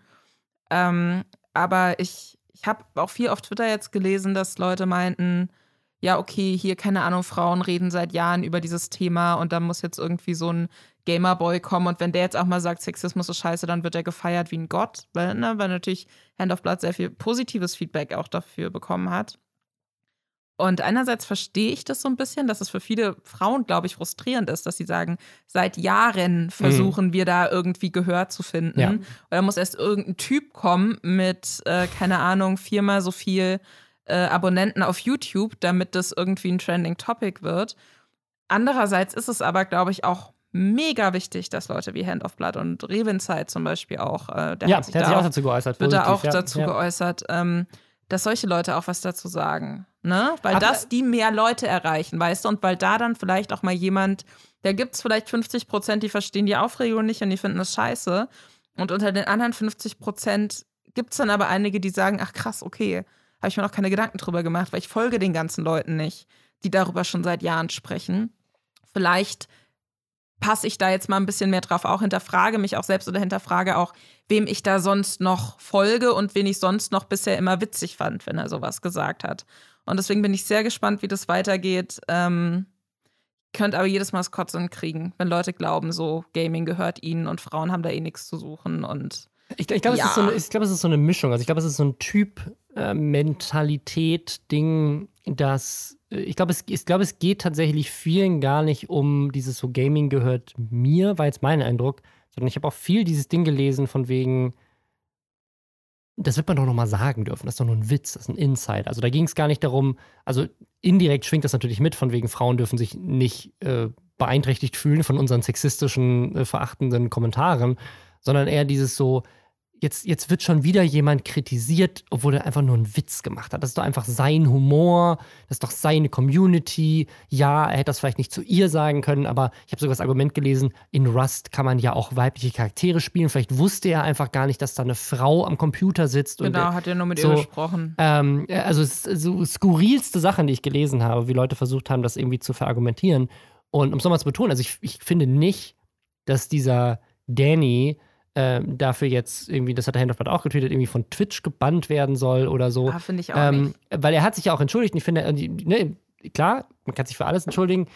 Ich hoffe, dass, dass er und seine Community daraus lernt, weil ich glaube, dass der falsche Weg ist, Leute immer komplett fertig zu machen. Und darum, ich glaube, dass das sollte hier bei keinem der Leute passieren. Das, toll wäre es ja, das wäre die, ne, die Traumzustand wäre gewesen, dass er sagt, hey Leute, meine Community, ich wollte euch nur sagen, ich habe das, ich habe das einen Fehler gemacht, ich werde das nicht mehr tun, ich möchte, dass wir gemeinsam über das Thema lernen, ich habe mich mit ihr unterhalten, ich erzähle euch jetzt, was das Problem ist, warum ich das nicht mehr machen werde, warum ich hoffe, dass ihr das nicht mehr macht und lasst uns jetzt alle gemeinsam auf diesem Server eine geile Zeit haben und irgendwie alle wachsen zusammen und es ist ein geiles Awareness-Thema für ähm, vielleicht keine sexistischen Witze machen.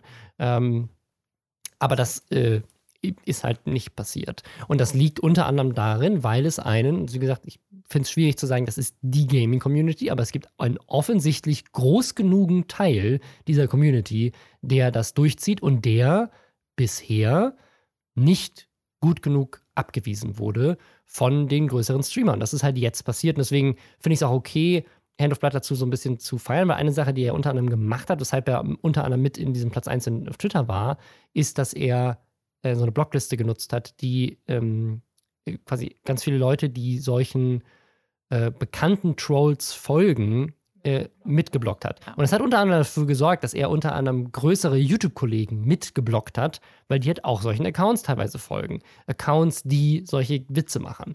Ähm, und auch teilweise viele seiner eigenen Follower weggeblockt hat, die sich, die alle meinten, so, ich habe doch gar nichts gesagt, ich habe nicht mal an der Diskussion teilgenommen, weil er halt so eine automatisierte Blockchain Ja. genutzt hat, die autom also Blockchain nicht im Bitcoin-Sinne, aber egal.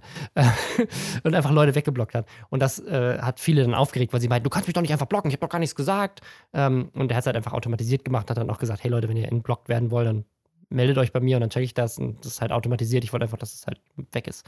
Ja. Ähm, und auch was, was, wie Revi sich dazu geäußert und wie jetzt auch der Typ, der das Ganze mitorganisiert hat, geäußert hat, wie sich jetzt die weiblichen Streamerinnen, die sich da beteiligt sind. Das ist schon was Positives, dass die jetzt alle darüber reden, aber natürlich gibt es ja jetzt so eine Gruppe an Leuten, die, glaube ich, gar nicht äh, relativieren wollen, dass sie sich irgendwie sexistisch angegriffen die einfach sagen so, ach, das war doch nur ein dummer Witz und jetzt ist mein schönes Rust-Projekt, was ich mir gerne die nächsten Tage angucken wollte, nur deswegen kaputt, weil ein Typ sich aufgeregt hat, dass man diese Witze nicht machen darf. Und ich glaube, das ist so ein bisschen das Sentiment, was da auch mitschwingt und das ist halt auch nicht gut. Also es gibt offensichtlich diesen Teil in dieser Community, wie groß der ist, sei dahingestellt, aus Leuten, die Frauen aus diesen Spielen rausmobben, angestachelt von solchen Fällen. Und da, das, das muss sich halt ändern. Deswegen ist es gut, finde ich, dass so ein Projekt hoffentlich dazu beiträgt, dass es nicht passiert. Aber so wie ich jetzt den Creator von diesem Rust-Event verstanden habe und so wie ich auch die, den Post äh, hier von äh, der, der jetzt ausgestiegen ist, verstanden habe, scheinen doch viele weitere Streamer auch innerhalb dieses Events weiterhin Witze darüber gemacht zu haben. Auch über diesen Shitstorm. Ja. Und die Sache ist, ähm, nur damit das jetzt hier niemand falsch versteht, das ist für mich auch nicht die Gaming-Community. So, die Gaming-Community sind für mich alle, die Bock auf Zocken haben. So. Mein Problem sind Leute, die glauben, sie sind die Gaming-Community. Sie sind die echten Gamer und alle anderen gehören da nicht dazu. Und das sind einfach Leute, das ist für mich komplett realitätsfern. Die können sich gerne irgendwie in ihre indirekt neon beleuchteten Zockerkeller zurückziehen und sich da irgendwie einen Bauch reiben und sich denken, ich soll sich mal auf mein Gesicht setzen.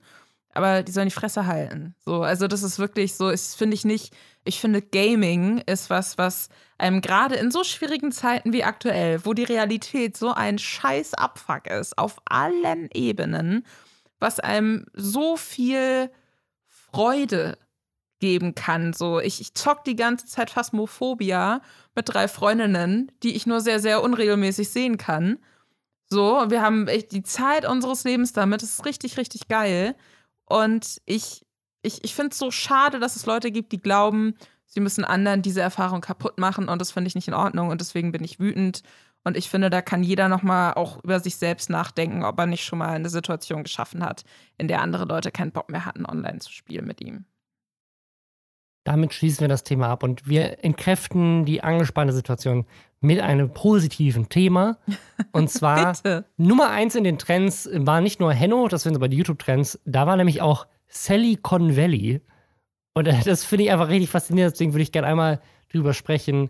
Äh, ich habe äh, Sally und ihren, ihren Mann schon ein paar Mal kennenlernen dürfen, schon mal treffen können. Super Leute. Ähm, wir haben mit denen auch mal eine Podcast-Folge für Game of Phones mal aufgenommen. Und das ist ähm, äh, super, super Leute, aber dieses Video ist eine Stunde lang und sie erzählen quasi ihr gesamtes Business-Empire so ein bisschen. Also es ist quasi so eine, wie so eine Stunde, ja, fast schon Reportage über das, was sie sich da aufgebaut haben. Und ich wusste, weil ich schon mal da war, ich war also auch schon, ich war schon mal bei Sally, in, da wo sie in, in Waghäusel ihr Business äh, aufgebaut haben, äh, war ich schon mal, deswegen wusste ich auch, was, was, dass das ein größerer Umfang hat und dass sie irgendwie super viele Mitarbeiter und Mitarbeiterinnen haben. Aber was in diesem Video da gezeigt wird, ist einfach so krass. Also das, was da mit YouTube möglich ist. Also sie hat einfach angefangen mit Bug-Videos und was sie jetzt in diesem Video zeigen, ist quasi, was sie daraus und wie das sich auch entwickelt hat. Also es ist wie so eine mhm. kleine Reise auch durch die Zeit. Und es fängt schon alleine an, und da war ich halt schon mal, da war ich schon krass aus allen Wolken. Die haben sich jetzt so ein riesiges Haus gebaut, das quasi gedoppelt ist. In dem einen Haus ist nur Produktion und da haben sie quasi so eine riesige Küche, riesige Showküche ähm, und die ganzen Mitarbeiter und Mitarbeiterinnen arbeiten da und dann haben sie quasi eine Doppelhaushälfte und in der anderen Haushälfte wohnen sie. Also sie wohnen quasi mit auf dem gleichen Grundstück, wo auch ihre Firma ist, was ich äh, glaube ich, nicht wirklich machen würde, weil dann hätte ich das Gefühl, ich kann irgendwie nie arbeiten. Stell dir vor, aber, das frei und bist aber ähm, fährst nicht weg und dann siehst genau, du. Genau, und deine Mitarbeiter und Mitarbeiterinnen sitzen nebenan und fragen dich dann irgendwie Sachen oder so. Bist du mal krank oder willst du im Pyjama morgens mal, keine Ahnung, ein Brötchen holen und dann kommt dir irgendwie äh, jemand gegen aus der Firma irgendwie. Also das finde ich einfach ein bisschen seltsam, aber es hat, gibt dem Ganzen natürlich diesen familiären Touch, den die Videos auch dadurch haben. Ähm, aber das ist schon mal so ein fettes Ding. Also, sie haben so ein riesiges Haus gebaut, schon äh, vor längerer Zeit, als YouTube jetzt noch nicht dieses krasse Cash-Cow-Ding war, was es, was es jetzt vielleicht heute ist. Na, damit auch ein großes Risiko eingegangen. Und was ich aber nicht so auf dem Schirm hatte, ist, wie fett dieses Unternehmen ist. Also, sie fangen damit an, mit so, hey, wir haben dieses große Ding und wir haben hier, ne, hier ist der, wir haben eine Fotografin, die fotografiert einfach nur jeden Tag nur Kuchen. Die fotografiert den ganzen Tag nur Kuchen, das ist ihr Job. äh, Deko machen und Kuchen fotografieren. So, dann haben wir, ne, haben wir hier eine, die äh, hilft uns mit dem Schnitt und so dieses typische YouTuber-Ding, klar, Kameramann, Tonmann, Ingenieur, Dings hier für, ähm, für Produkte halt dann auch, so Produktdesigner. Und das ist so der Punkt, wo es dann so ein bisschen abdreht, weil sie dann zu ihrem Online-Shop gehen, weil du kannst ja von, von Sally auch äh, im Supermarkt Sachen kaufen.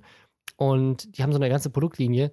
Und dann gehen sie zu diesem Warenhaus, was sie jetzt haben. Und das ist ein Logistikzentrum. So, die haben, die haben, die haben irgendwie so ein sechs Hektar Grundstück, damit sie ein bisschen wachsen können, weil sie in den letzten sechs Jahren nur umgezogen sind. Das ist eine riesige Fabrikhalle, wo bis an die Decke palettenweise diese Produkte gestapelt sind. Ich habe gedacht, hab gedacht, die wären in so einem so einem DHL-Lagerhaus und zeigen so, hier sind unsere Paletten, die wir auch mit verschicken. Nee, denen gehört das ganze Ding und alle Produkte, die da drin sind, sind Produkte aus deren Shop. Und dann geht es halt noch weiter. Also, weil sie sagen, wir wollen halt in diese sechs Hektar reinwachsen. Dann gehen sie, gehen sie weiter und sie haben jetzt ein komplett neues Gebäude, was ein zweistöckiges Gebäude ist, nochmal nebendran, neben ihrem Haus, weil sie so groß expandieren, dass sie so viele mehr Arbeitsplätze brauchen, dass sie quasi ihre Fläche fast verdreifachen, die sie irgendwie an, an für, für Mitarbeiter und Mitarbeiterinnen brauchen. Dann gehen sie weiter und zeigen, dass sie tatsächlich, das wusste ich schon, aber ich habe ihn noch nicht gesehen, in Mannheim im Stadtzentrum einen eigenen Shop haben. Und ich dachte, das ist so ein kleiner Pop-Up-Store, wo sie auch ihre Produkte verkaufen. Ja. Nee, das ist ein richtiges Kaufhaus quasi von der Größe, What? wenn du da reingehst. Das ist einfach so ein riesiger Laden, wo nur Sally Welt Produkte und halt so ein paar Partnerprodukte verkauft werden. Was verkauft die denn? Also so, ja, so alles an, alles, alles, was so oder die, was? Ja, inzwischen glaube ich auch so viel mehr, weil in, in, diesem Video zeigen sie gar auch ihre neue Gartenlinie, dass sie jetzt Gartenkleidung und äh, Gartenzubehör und solche Sachen anscheinend machen. Und sie verkaufen auch ihre eigene Apfelsorte. Und sie haben ein eigenes Olivenöl, was sie in der Türkei, ähm, da haben sie eine eigene Farm in der Türkei, wo das Olivenöl hergestellt wird. Die haben äh, wirklich alles, was du dir zum Backen vorstellen kannst, alles an Töpfen. Die entwickeln das selber, machen das alles in-house, haben diesen riesigen Store. Und dann geht es aber noch weiter. Weil dann kommen sie und sagen: Pass auf, jetzt brauchen wir nämlich noch unsere neue Farm.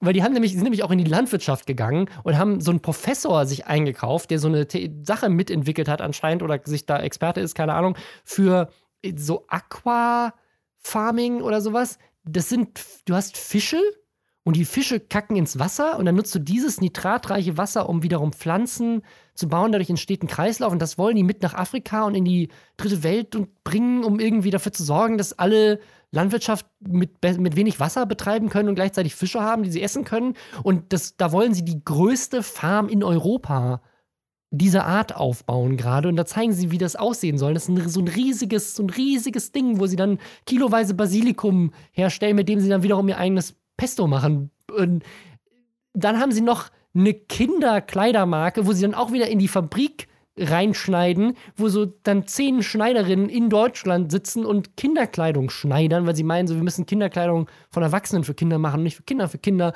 Und alle Einnahmen davon gehen dann bei einer eigenen Stiftung, die sie auch noch haben.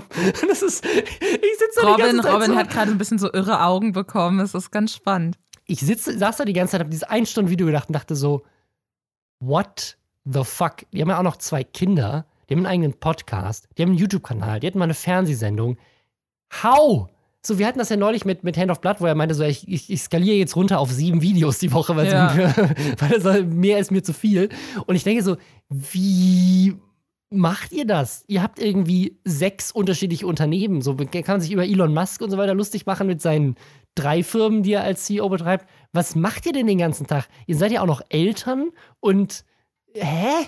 Also ich fand's, ich fand's mega faszinierend. Ich find's super wundernswert auch, ja, weil das schon krass voll. ist, weil es zeigt, was man halt auch mit YouTube noch größer denken kann. Also wie die auch so sehr äh, horizontal denken und äh, also vertikal und horizontal eigentlich. Also quasi ihr Business komplett auffächern und irgendwie versuchen, in, in, der, in der Supply Chain so jeder einzelne Ding, so wir machen unser eigenes Basilikum, wir machen unser eigenes Olivenöl, dann machen wir unser eigenes Pesto daraus. Und jetzt ne, bauen wir auch noch die Farm, die dahinter steht, bauen wir auch noch und das Logistikzentrum gehört uns auch und die Leute, die die Produkte entwickeln, gehören uns auch. Also richtig verrückt.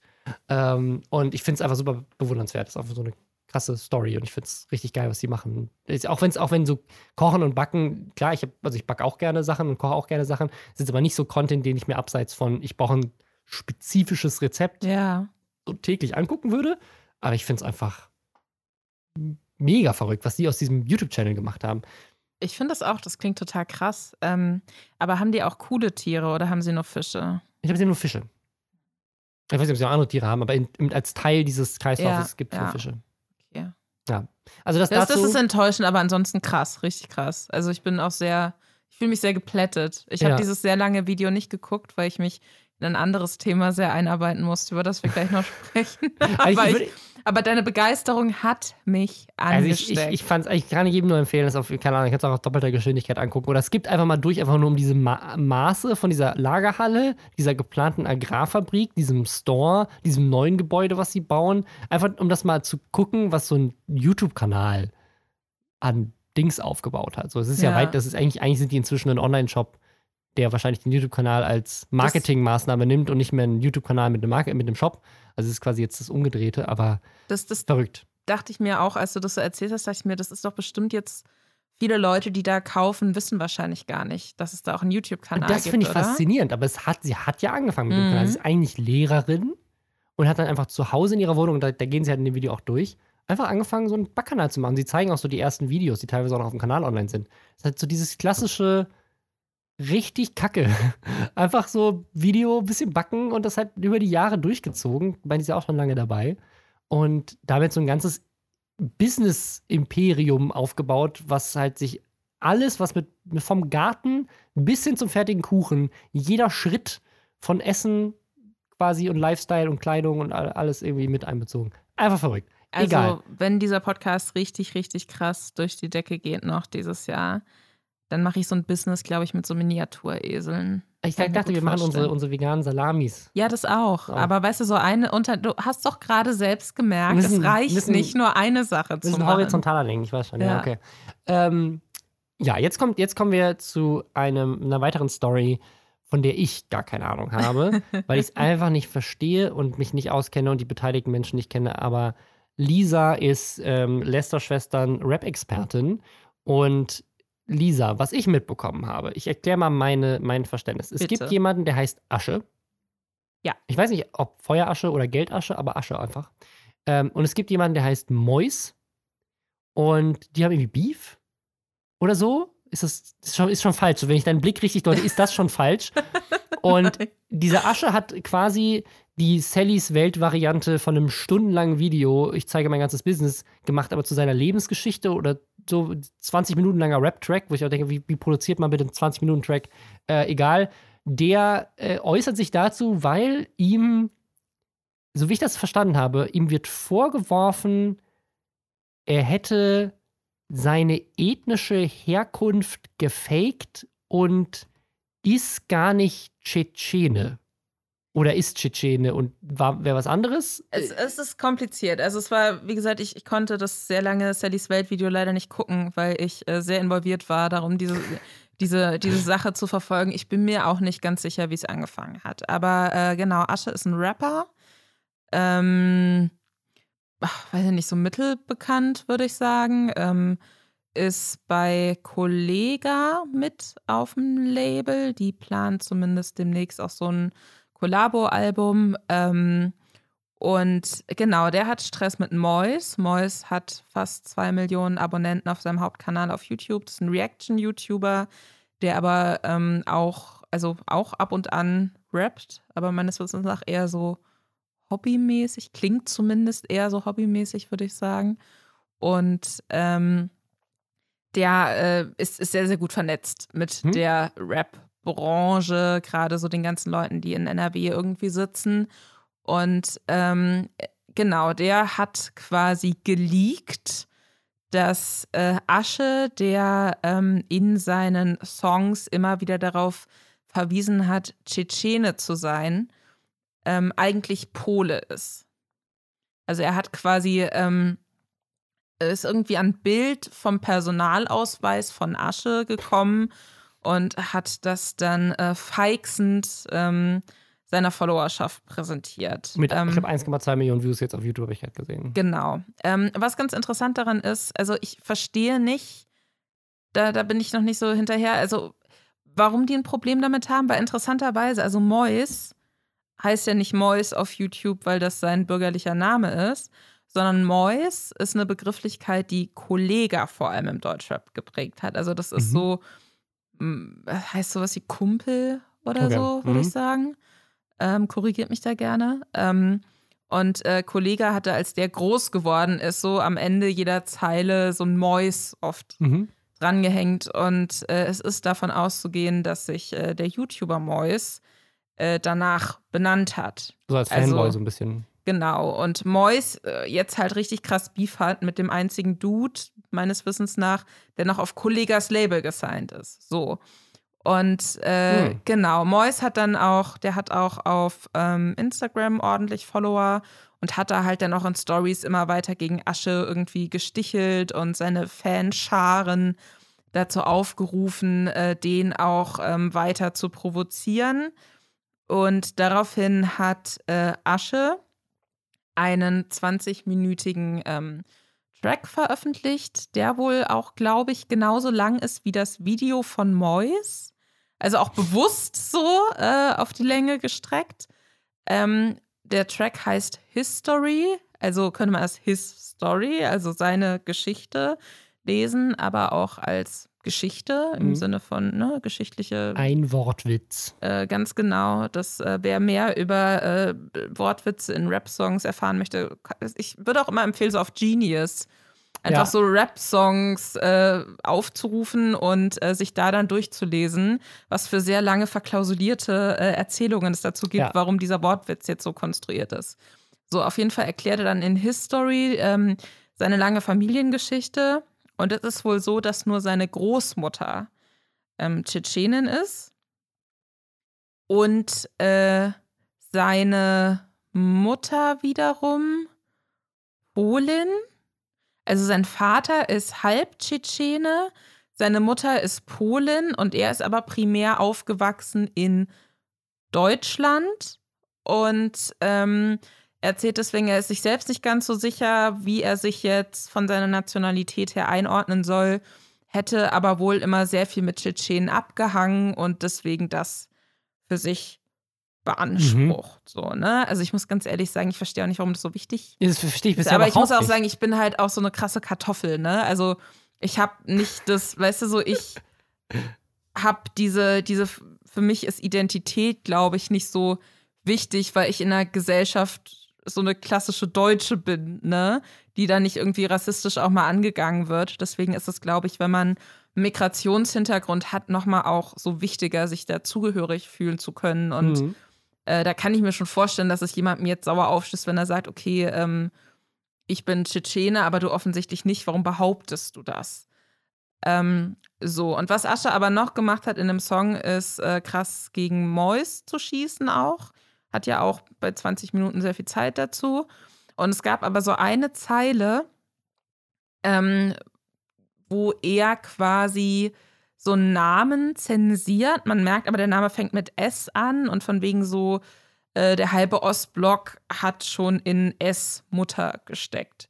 Mhm. Und ähm, zufälligerweise ähm, hat Mois ein äh, Kind, dessen Name mit S anfängt. Deswegen dachte Mois, ähm, im ersten Moment, ähm, dass quasi seine Frau beleidigt ah, wird, okay. die Mutter mhm. seines Kindes und hat daraufhin ähm, dann in Insta-Stories, die er dann gelöscht hat oder die gelöscht wurden, ähm, was gemacht, was im Deutschrap sehr oft passiert, ähm, Leuten zu drohen, sie werden schon sehen, was passiert und auf mhm. der Straße werden Sachen anders äh, gehandelt und so. Ähm, meistens passiert dann nichts nach sowas. Ähm, bei Boys kann ich es jetzt nicht einschätzen, um ehrlich zu sein. Genau, aber das hat man quasi, da ist er dann auch sehr, sehr ausfällig geworden und sehr wütend gewesen.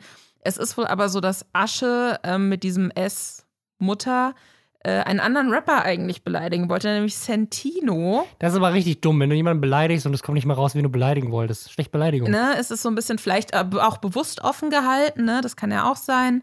Äh, aber Sentino, mit dem hat Asche auch Beef und ähm, es ist jetzt auf allen also Fronten also schwierig. Rap ist, ist einfach Influencer nochmal.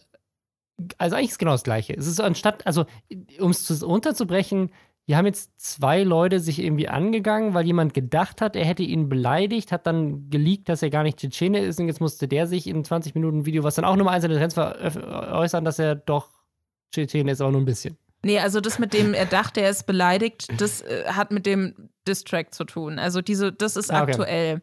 Warum ähm, geleakt wurde, dass er doch kein Tschetschene ist oder so, ne, ob es davor schon großen Beef gab, das weiß ich nicht. Aber äh, Mois hat es auf jeden Fall angekündigt. Eigentlich heute, wir nehmen an einem äh, Dienstag auf. Äh, eigentlich wollte er um 18 Uhr ein großes Video veröffentlichen auf seinem Zweitkanal. Ähm, mit dem Asches Leben komplett zerstört werden soll, äh, stand 19.30 Uhr, war es aber noch nicht online. Deswegen. Was, haben, was haben diese Rapper alles immer für, für Sachen so im, im Tresor? So dieses ganze, die haben, ich weiß alles über dich. Ich kann dich, ich habe deinen Personalausweis und komische Sachen. Woran mich diese Story so ein bisschen erinnert, ich hätte dir das auch geschickt, äh, und zwar jetzt auch im, im Januar, wir hatten es hier nicht im Podcast, aber wir hatten es mal auf der Liste an potenziellen Themen. Und zwar die Frau von Alec Baldwin, Hilaria Baldwin, die wurde geoutet, äh, ich glaube Ende letzten Jahres, Anfang diesen Jahres, weil sie nämlich keine Spanierin ist. Und das hört sich jetzt ähnlich wie, warum ist das denn wichtig, ob er jetzt Viertel Tschetschene oder ganz Tschetschene ist?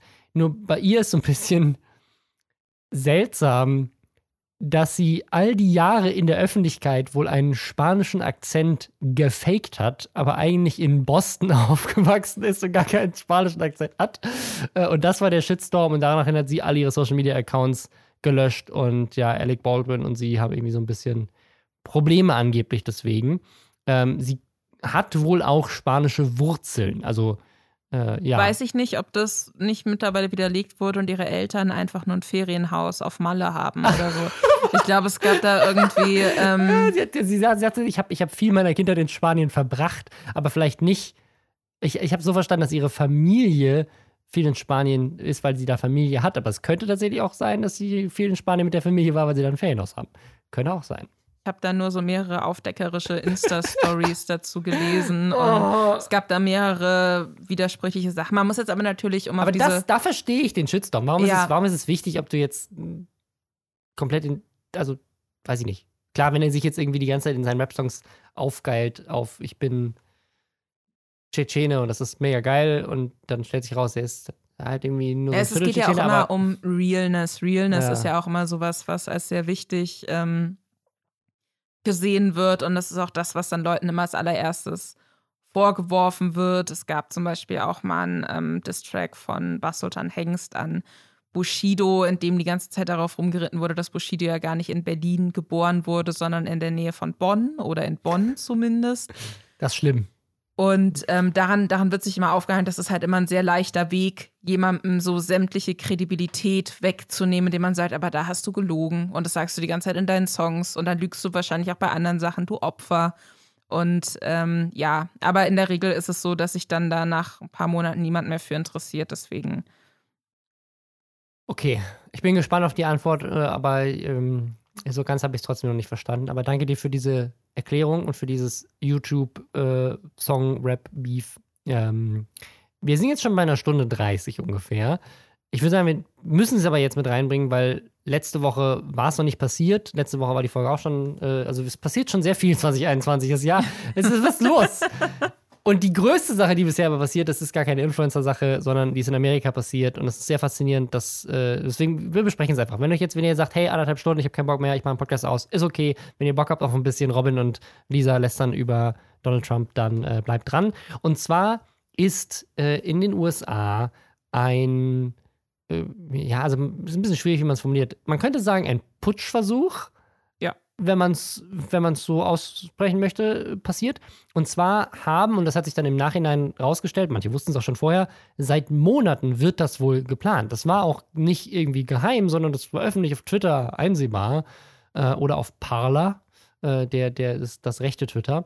Äh, und Donald Trump, äh, Alex Jones zum Beispiel, großer Verschwörungsmystiker und äh, so Fake-Talkshow-Host, die haben das wohl auch in Teilen so mitfinanziert, also diese Rallye, die stattgefunden hat und dass Leute da hinkamen und so. Und ja, auf jeden Fall sind eine Menge große Trump-Fans sind nach Washington DC gefahren an dem Tag, wo Donald Trump offiziell vom Senat als Präsident äh, beteiligt, also Joe Biden sollte quasi bestätigt werden, ist der neue Präsident und Donald Trump sagte die ganze Zeit, nö, ich bin der Präsident, ich bin rechtmäßig gewählt worden, die Stimmen sind alle fake. Und es gab quasi zwei große Events an dem Tag. Das eine ist, dass ähm, es im Vornherein hieß, äh, Donald Trump will Mike Pence, den Vizepräsidenten, überzeugen, dass er das Ganze irgendwie nicht anerkennt und mit seiner Macht als Vizepräsident, weil der Vizepräsident in den USA ist gleichzeitig so der Chef vom Senat so ein bisschen und hat die Möglichkeit, auch wenn irgendwas 50-50 äh, geteilt ist zwischen den Stimmen, die entscheidende Stimme zu geben, dass er irgendwie mit dafür sorgt, dass der Senat Biden nicht als Präsident, dann war überhaupt nicht klar, ob er überhaupt diese Macht hat und stellte sich dann raus, wenn er das machen würde, würde wohl Trumps Amtszeit trotzdem enden und dann wäre Nancy Pelosi Präsidentin, die Demokratin ist. Also es wäre wär völliger Quatsch so irgendwie, aber egal. Mike Pence hat dann auch gesagt, macht er nicht.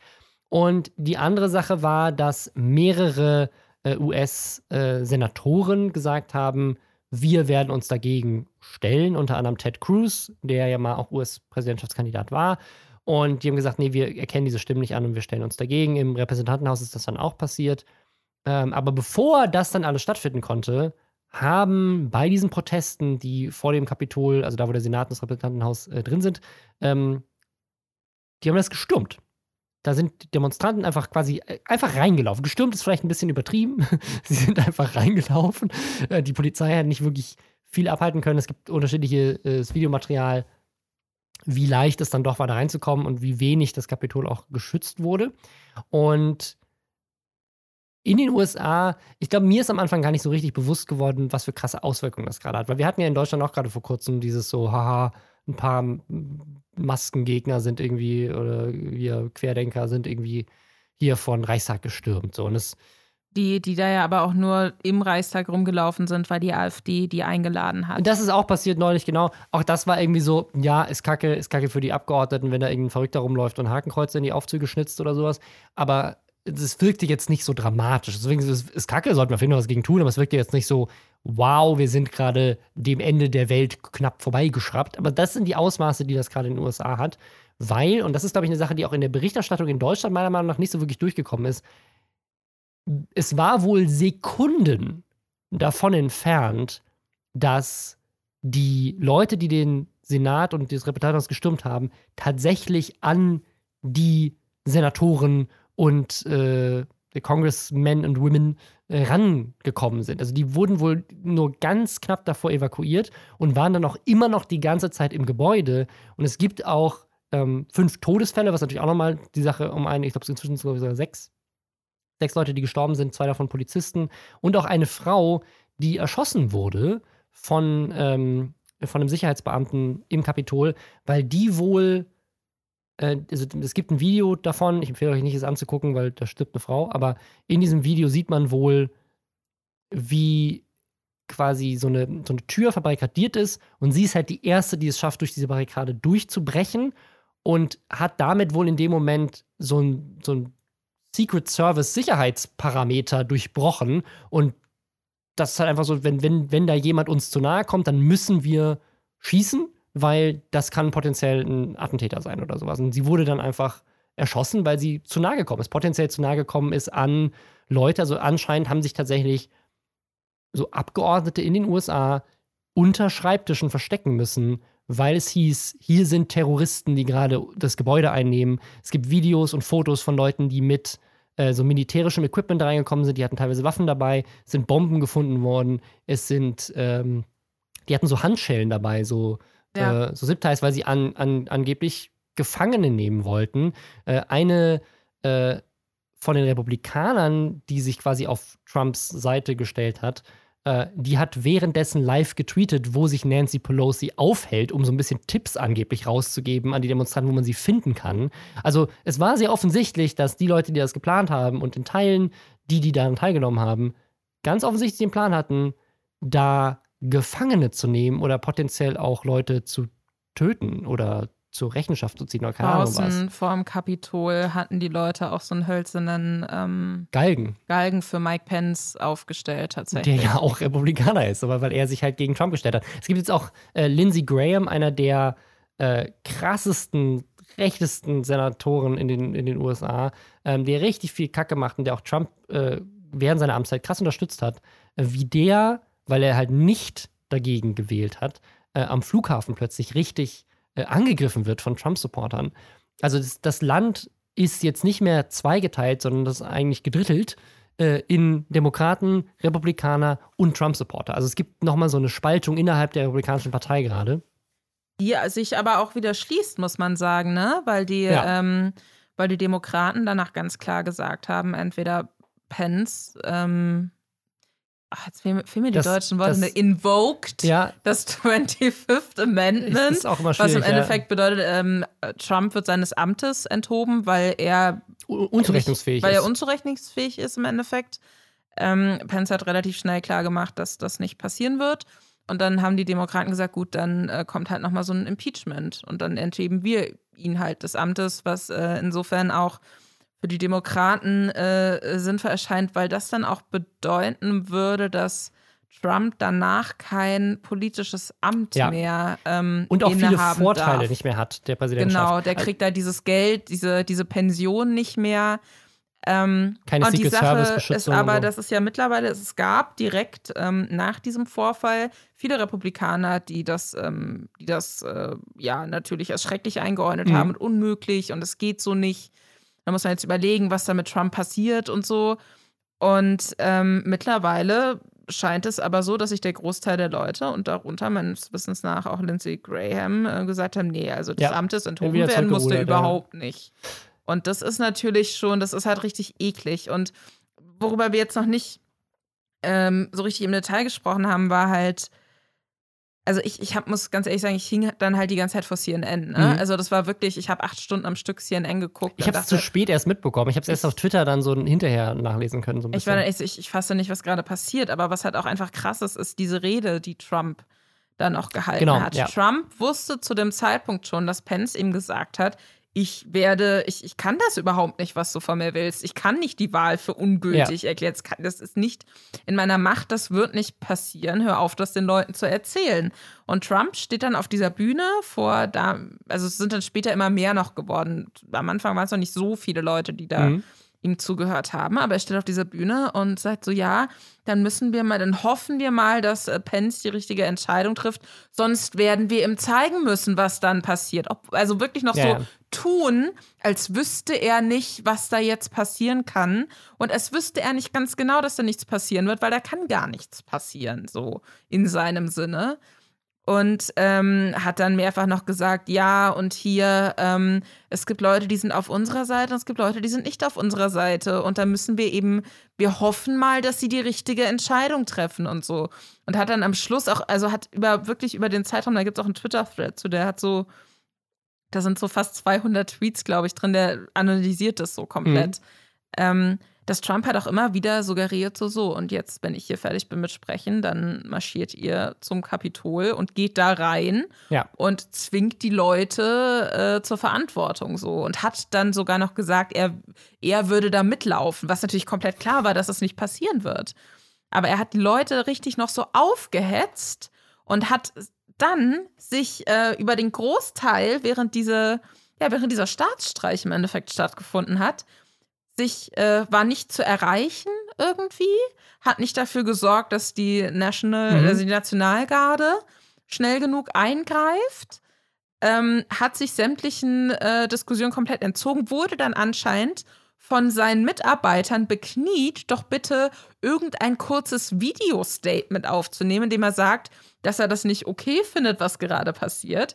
Dann hat er ein Video-Statement veröffentlicht, in dem er sagt, er liebt diese Leute, die Ja. das machen, Ja. aber sie sollen doch bitte nach Hause gehen. Also komplett wahnsinnig. Und ich sitze die ganze Zeit vor CNN, so bis, keine Ahnung, früh morgens und denke, das ist nicht die Realität gerade. Und dann Ja. habe ich natürlich auch an diese Bundestagssache zurückgedacht, ne? Und dachte mir noch so, das fand ich damals schon gruselig. Aber wie es sein kann, dass das Kapitol der Vereinigten Staaten von Amerika, so, die irgendwie wo in den USA Leute, die vor Gleichberechtigung auf die Straße gehen oder gegen Rassismus auf die Straße gehen, zusammengeknüppelt werden. Da kann einfach so eine Gruppe von Leuten in dieses Kapitol reinmarschieren und es passiert nichts oder was. Also Ja, es sind wohl auch inzwischen, Absurd. glaube ich, zwei Polizisten gefeuert worden. Ähm, es gibt auch ein Video von jemandem, der ein Selfie gemacht hat äh, mit, mit Leuten, die da waren. Also das, das war so ein bisschen Skandal. Was aber tatsächlich, und das fand ich sehr faszinierend, es hat irgendwie vier Jahre gedauert, aber mehrere Republikaner, unter anderem Arnold Schwarzenegger hat irgendwie so ein sehr virales Video gemacht, der mal republikanischer Gouverneur von Kalifornien war auch. Ähm, aber auch andere, äh, die bei den Republikanern Ämter innehaben, haben sich dagegen äh, ausgesprochen. Ähm, wie gesagt, das ist inzwischen wieder ein bisschen niedriger geworden. Das Impeachment steht jetzt immer noch au- auf dem, auf dem Tisch irgendwie, aber es ist halt so ein bisschen unklar, was dann danach passiert. Die Amtszeit ist ja auch noch relativ kurz und das, also Donald Trump ist ja schon mal impeached worden. Der Senat müsste das bestätigen. Der Senat ist aktuell noch mehrheitlich republikanisch, ähm, wird das wahrscheinlich nicht machen. Ähm, also das heißt, er er wäre dann zwar immer noch der erste Präsident, der jemals zweimal impeached wurde, was irgendwie ganz äh, nett wäre für die Geschichtsbücher. Aber wenn er tatsächlich im Senat auch verurteilt werden würde, würde das bedeuten, er verliert irgendwie alles und kann nicht. Und das ist nämlich Leute, die jetzt aktuell dolle Angst haben, muss ich auch sagen, so, ne, es gab ja auch mal zum Beispiel den Putsch von Hitler und danach ist er rechtmäßig gewählt worden, ähm, dass Leute sagen, er könnte ja theoretisch in vier Jahren nochmal antreten. Mhm. Ähm, und äh, das, das ist eine Sache, wo man mit einem Impeachment, wenn, der, wenn er quasi im Senat dafür auch äh, Ärger bekommt, dann können ja das nicht mehr. Ähm, aber was tatsächlich ganz faszinierend war, ist, dass zum ersten Mal wirklich handfeste Konsequenzen irgendwie gefühlt jetzt auf die Leute zukamen. Und das vor allem in Form von Deplatforming. Donald Trump ist inzwischen von so gut wie jeder Plattform, inklusive Pornhub, die sich auch dazu geäußert haben, und Pinterest, äh, und Pinterest gebannt. Donald Trump, ist, ist, ist, das ist immer dieses Faszinierende, das hat man auch bei Alex Jones gesehen mit Infowars, ähm, als der gebannt wurde. Ich habe das Gefühl, wenn eine Plattform den ersten Schritt macht, ziehen alle anderen nach, weil sie es die ganze Zeit eh schon machen wurden, aber keiner wollte der Erste sein. Und in dem Fall war es, glaube ich, tatsächlich Mark Zuckerberg, der als Erster gesagt hat, wir sperren ihn jetzt mal für eine längere Zeit. Twitter macht das ja schon länger, dass sie irgendwie so Tweets runternehmen und so. Ähm, ich glaube, es war Mark Zuckerberg, es war entweder Mark Zuckerberg oder Twitter, die zuerst gehandelt haben, aber und danach ging es halt Schlag auf Schlag. Also plötzlich war irgendwie, ist er überall offline gegangen und dann ging das mit Parler los. Parler ist, war Nummer eins im App Store in den USA. Also darf man, also kennt man Krass. in Deutschland, glaube ich, gar nicht, aber in den USA hat glaube ich, über 10 Millionen User. Also es ist eine große Plattform. Ähm, das ist quasi das rechte Twitter. Also nachdem Twitter angefangen hat, ähm, Trump da zu zensieren, und es gibt schon ein bisschen länger, glaube ich, Parler seit 2018 oder so, aber seitdem so rechte Konservative sagen so, ja, wir werden hier immer zensiert, weil unsere krassen rassistischen Sachen werden immer gelöscht, was da los oder unsere Desinformationen, die wir verbreiten. Wir müssen unser eigenes Netzwerk gründen. Das ist Parler. Äh, und Parler ist äh, danach äh, vom Apple Store runtergenommen worden, vom Google Play runtergenommen. Amazon hat die die Server hosten, haben gesagt, wir nehmen sie runter. Dann sind sie auch noch gehackt worden gleichzeitig, unter anderem deswegen. Also, ich hoffe, es waren die Leute, die auch diese Penis Sachen gehackt haben. Vielleicht waren es die gleichen Leute. Es gab nämlich, das ist richtig faszinierend, dadurch, dass sie eine Pressemitteilung rausgehauen haben, in der sie irgendwie gesagt haben, wir werden von Amazon runtergekickt, haben sie Informationen gleichzeitig in dieser Pressemitteilung geleakt, was sie für Hosting-Sachen benutzen. Und das hat Leuten die Möglichkeit gegeben, auf alle User-Daten zuzugreifen. Und Parler lässt es wohl Leuten zu, dass sie sich mit Hilfe ihres Führerscheins identifizieren, um quasi als Verified Citizen auf der Plattform zu sein. Mhm. Das hat dafür gesorgt, dass dann das äh, quasi öffentlich einsehbar, wer was zu diesem Riot gepostet hat auf Parler und welcher tatsächliche echte Bürger da dahinter steckt, was angeblich dem FBI geholfen hat, die ganzen Leute, die bei diesem Riot dabei waren, auf No-Fly-Listen zu sehen. Da gibt es jetzt auch eine Menge lustige Videos, wie Leute in Flughäfen weinend zusammenbrechen, weil sie, nachdem sie als Terroristen eine, ein Regierungsgebäude im, äh, als im, im Putschversuch gestürmt haben, jetzt plötzlich nicht mehr innerhalb der USA fliegen können. Es gibt auch so lustige Videos, die irgendwie lustig sind, aber gleichzeitig super erschreckend, ähm, weil man eben sieht, wie Leute weinen. Da gibt es so eine Frau, die weint, weil sie mit Pepperspray angesprüht wurde. Es gibt auch gleichzeitig ein Gerücht, sie hätte sich irgendwie eine Zwiebel ins Handtuch getan. Sie hat zumindest was, was aussieht wie eine Zwiebel in einem Handtuch und man sieht, wie sie sich das an die Augen also, drückt. Keine Ahnung, aber die quasi so, ja, ich habe doch nur eine Polizeibarrikade durchbrochen und bin in ein Gebäude eingebrochen und habe versucht, rechtmäßig Leute gefangen zu nehmen und mit Unterwaffengewalt und jetzt werde ich gepeppersprayed. Was fällt denen ein? Aber auch was, was für ein fucking Entitlement so oder ja. auch was. Das ist doch Privileg und ich finde so, ich fand so krass, dass direkt an dem Abend schon auch bei CNN darüber gesprochen wurde so krass, wie die Polizei mit diesen Leuten, das waren primär weiße Amis, die da irgendwie ja, rein ja. sind, ne? Ähm, wie sanft die Polizei dann auch teilweise noch so freundlich am Arm die Leute rausgeführt hat aus dem Kapitol wieder. Und wenn man sich anguckt, ja. wie mit nicht weißen Personen, die zum Teil einfach nur friedlich demonstrieren möchten, umgegangen wird, das ist absolut absurd. Und aber auch in der Reaktion der Leute, die dann so wie, wir werden jetzt hier angezeigt, was? Ja. Wir sind doch nur ins Kapitol eingebrochen hatten äh, Schusswaffen zum Teil dabei oder andere Waffen. Schusswaffen darf man übrigens in Washington DC auch, wenn man, ähm, wenn man legal Waffen besitzen darf, nicht mit sich führen. Das ist verboten. Ah, ähm, also die, die hatten ja auch, es, es, war ja auch irgendwie so ein bisschen der Plan, dass die halt diese ähm, Wahlunterlagen stehlen. Ja, ne? Ja. Deswegen haben dann so ähm, Mitarbeiterin diese, diese äh, Urne quasi, oder das war so eine Kiste, noch da mit rausgetragen, als alle evakuiert wurden. Und sich dann aber sowas zu bringen und dann zu denken, ja, aber ich habe doch hier nur meine Rechte als Amerikaner äh, wahrgenommen. Es ist doch unser Land und der Kongress soll doch für uns arbeiten, was dann anscheinend in den Köpfen dieser Leute bedeutet, äh, wenn ihnen Wahlergebnis nicht gefällt, dann äh, kann das nicht echt sein. Und da habe ich echt, auch wenn Trump weg ist, ich glaube nicht, dass das nur an Trump als Person hängt. Ich glaube, der nee. hat diese Denke für viele Leute erst möglich gemacht, äh, auch in so einer breiten Masse. Aber das wird ja nicht einfach verschwinden, nur weil Trump vielleicht kein politisches Amt nee, mehr nee. innehaben darf. So. Und das finde ich echt gruselig. Aber gerade deswegen finde ich es find toll, dass es jetzt endlich mal Konsequenzen gibt. Und die Frage ist, wie weit gehen diese Konsequenzen jetzt? Also es gibt zum Beispiel auch, äh, also eigentlich müssten zum Beispiel auch die Senatoren und die Leute im Repräsentantenhaus, die gegen eine rechtmäßige Wahl gestimmt haben, also wie ich das verstanden habe, gibt es natürlich da unterschiedliche Auslegungen von irgendwelchen US-Rechtsexperten, aber eigentlich ist das gegen die Verfassung und es gibt tatsächlich auch die Möglichkeit, gewählte Repräsentanten und Senatoren wohl ähm, des Amtes zu entheben. Der Kongress kann dafür stimmen, wenn die halt für Aufstände mitverantwortlich sind. Das wird halt gesagt, zum Beispiel, dass ein Ted Cruz, der damit so aufgerufen hat ähm, und äh, eben auch dagegen gestimmt hat, dass er mitverantwortlich ist und dass er eigentlich zurücktreten sollte oder das Amtes enthoben werden sollte. Also das ist auch spannend, aber ich glaube nicht, dass das passiert. Also es ist jetzt schon mal äh, das auch das Impeachment. Ich bin mir sicher, das wird das Haus wahrscheinlich nicht verlassen ähm, und Donald Trump wird dann einfach am 20. Januar halt nicht mehr Präsident sein. Das ist ja auch schon nächste Woche. Und äh, dann wird es beiden, und ich glaube, dazwischen wird jetzt wahrscheinlich nicht mehr viel passieren. Parler ist halt als App wahrscheinlich tot und Donald Trump hat keinen Twitter-Account mehr, auch nach, danach nicht mehr. Also wird wahrscheinlich auch nicht zurückkriegen, auch wenn er nicht mehr Präsident ist. Ähm, das ist vielleicht was Gutes und an Social Media Impact äh, hatte dadurch jetzt relativ wenig Möglichkeiten, auch für eine zweite Amtszeit Stimmung zu machen.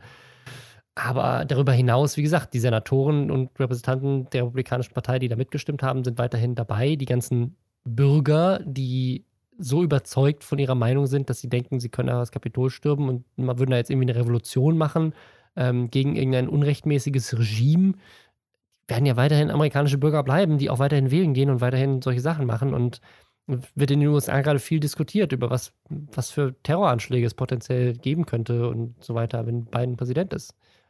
Also die Sache ist, die dürfen schon die Wahlergebnisse anzweifeln. Das haben die äh, das haben vereinzelte Demokraten zum Beispiel auch bei dieser Al Gore, mhm. George W. Bush-Wahl gemacht. Also das ist nicht das Problem. Das Problem ist, dass ähm, die halt davor auch ordentlich Interviews und so dazu gegeben haben oder auch auf ihren sozialen Kanälen den Eindruck erweckt haben, dass Wahlbetrug stattgefunden hat. Und das haben sie, glaube ich, auch so im, im Haus auch gesagt. Also genau, und das, das ist so ein bisschen ja. das Problem. Gar nicht zu sagen, okay, können wir hier nochmal nachzählen, wir sind, da gab es irgendwie Ungereimtheiten so, ja, oder nee, so. Nee, ne? Das ist, das ist ne? nicht in die Verfassung, sondern halt zu lügen ja. Äh, über die Ergebnisse und zu sagen, das sind keine rechtmäßigen Stimmen, ähm, obwohl sie das offensichtlich sind und ja auch vor Gericht das jetzt auch schon mehrfach entschieden wurde. Es ist jetzt nicht so, als ja, wären genau. die die erste Instanz, die da irgendwie das mal checkt. Ähm, ja. Aber vielleicht äh, zum Abschluss, du als Person, die schon in Amerika war. Mhm, danke, dass du es erwähnt hast. Ähm, das hätte ich jetzt machen müssen. Wie sehr trifft dich das auch? Also hast du, hast du Kontakt noch zu Leuten? Hast, kriegst du da so ein bisschen mehr mit vielleicht als ich, die ähm, vor CNN sitzt und denkt, die Welt geht unter? Also ich habe schon das Gefühl, von dem, was ich so gelesen habe, dass es schon so ein Shift gab. Also das ist, das hat man gesehen, als Biden gewonnen hat. Das, das hat auch so einen krassen Ripple gemacht in den USA, dass alle dachten, weil Corona ist da gerade richtig schlimm. Trump hat die jetzt vier Jahre mitgenommen. Ich meine, ich war, habe auch in Kalifornien gelebt, die ist eh so ein bisschen mm. liberaler, die sehen Trump nochmal anders, aber ich war da vorher auch als äh, Austauschschüler in, äh, in einem sehr republikanischen äh, Dings, wo die auch Fox News und so weiter rauf und runter gucken.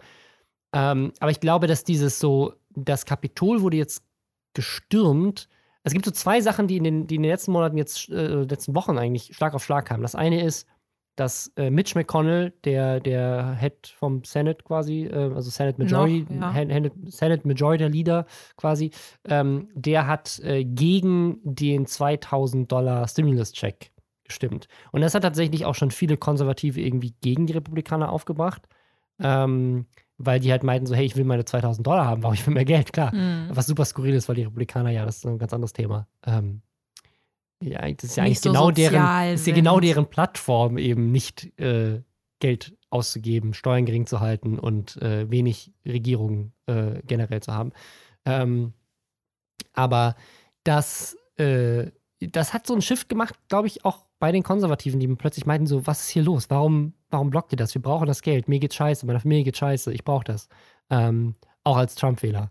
Und dann gab es diesen anderen Shift, dass, glaube ich, viele Republikaner auch dann doch ja immer noch gerade Patrioten sind. So, das ist so dieses klassische republikanische Ding ja.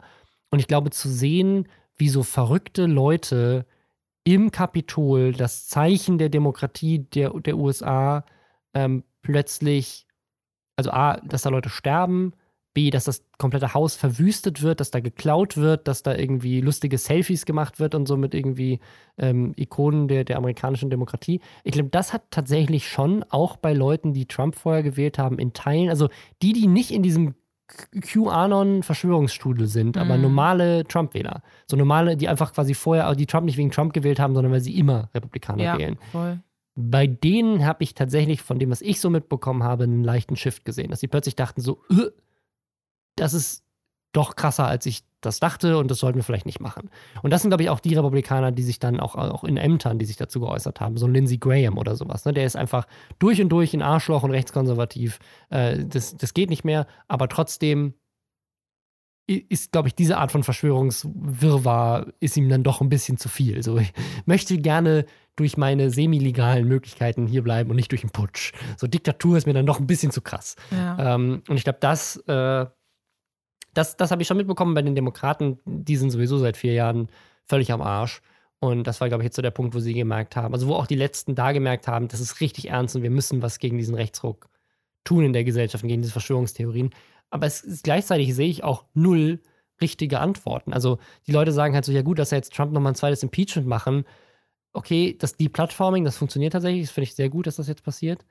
Aber so, was wollt ihr denn gegen QAnon? Und klar, Parler gibt es jetzt nicht mehr, aber die Leute spammen ja auch, ne? Bei Reddit wurde irgendwie das Donald Trump Subreddit gebannt.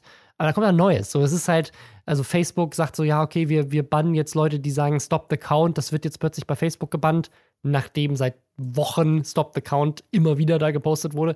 Also, es, irgendwie habe ich das Gefühl, wir werden in den nächsten Jahren in den USA, das wird richtig krass. In zwei Jahren ist ja quasi, kommt es dann darauf an, wird das Repräsentantenhaus ähm, und der Senat in Teilen neu gewählt, ähm, was da passiert. Und dann in vier Jahren die, die nächste Wahl. Das wird super spannend, wenn die Republikaner da ins Rennen schieß, schießen, was da so noch passiert, was da jetzt auch, wie Bidens Präsidentschaft jetzt auch während der Präsidentschaft noch angezweifelt werden wird. Mhm. Ähm, was für, also es wird ja auch safe wenn der dann äh, eingeschworen wird, so am 20. Also da wird ja da ja, also müssen glaube, die, also wenn die da nicht Thema vorbereitet sind. und so, so, ist einfach so groß. Also ich, ne, es, ist, es, gab ja neulich, das haben wir hier, glaube ich, gar nicht besprochen, weil es zur Weihnachtszeit war. Es gab dieses, äh, dieses diesen Anschlag äh, auf äh, AT&T ähm, in Nashville, glaube ich, war das, mhm. ähm, wo ein Typ seinen Wohnwagen in die Luft gesprengt hat, ähm, angeblich. Ich weiß nicht, was der Stand da jetzt heute ist, aber so wie ich das mitbekommen habe, äh, im Zuge der Ermittlungen, angeblich, weil er glaubt, dass 5G Corona auslöst, hat er mal seinen Wohnwagen in die Luft gesprengt. Also ich glaube, so, so Domestic Terrorismus in den USA ist in Deutschland sicherlich auch mit rechter Gewalt und so weiter ein großes Problem. Aber in den USA kannst du an jeder Ecke eine Waffe kaufen. Ähm, ich mache mir echt Sorgen, wie es da, da weitergeht, weil diese, diese, dieser Glaube an diese Verschwörung wird ja nicht weggehen, nur weil Trump keinen Twitter-Account mehr hat.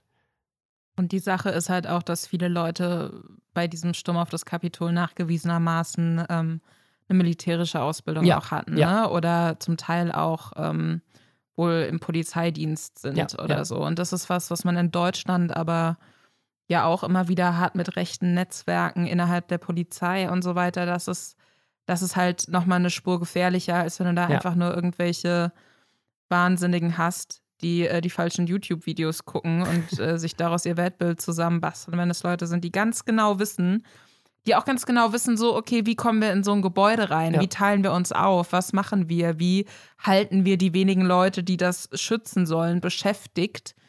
Ähm, ja, und die dann halt auch so Fußfesseln und sowas mitbringen. Ne? Mhm. Also, das ist wirklich, das finde ich ganz, ganz gruselig. Und da muss es, äh, und das haben auch viele ähm, ja, Polizeiexperten oder Militärexperten auch schon gefordert bei CNN und so, dass es da auch interne Ermittlungen äh, geben muss, ja, weil ja.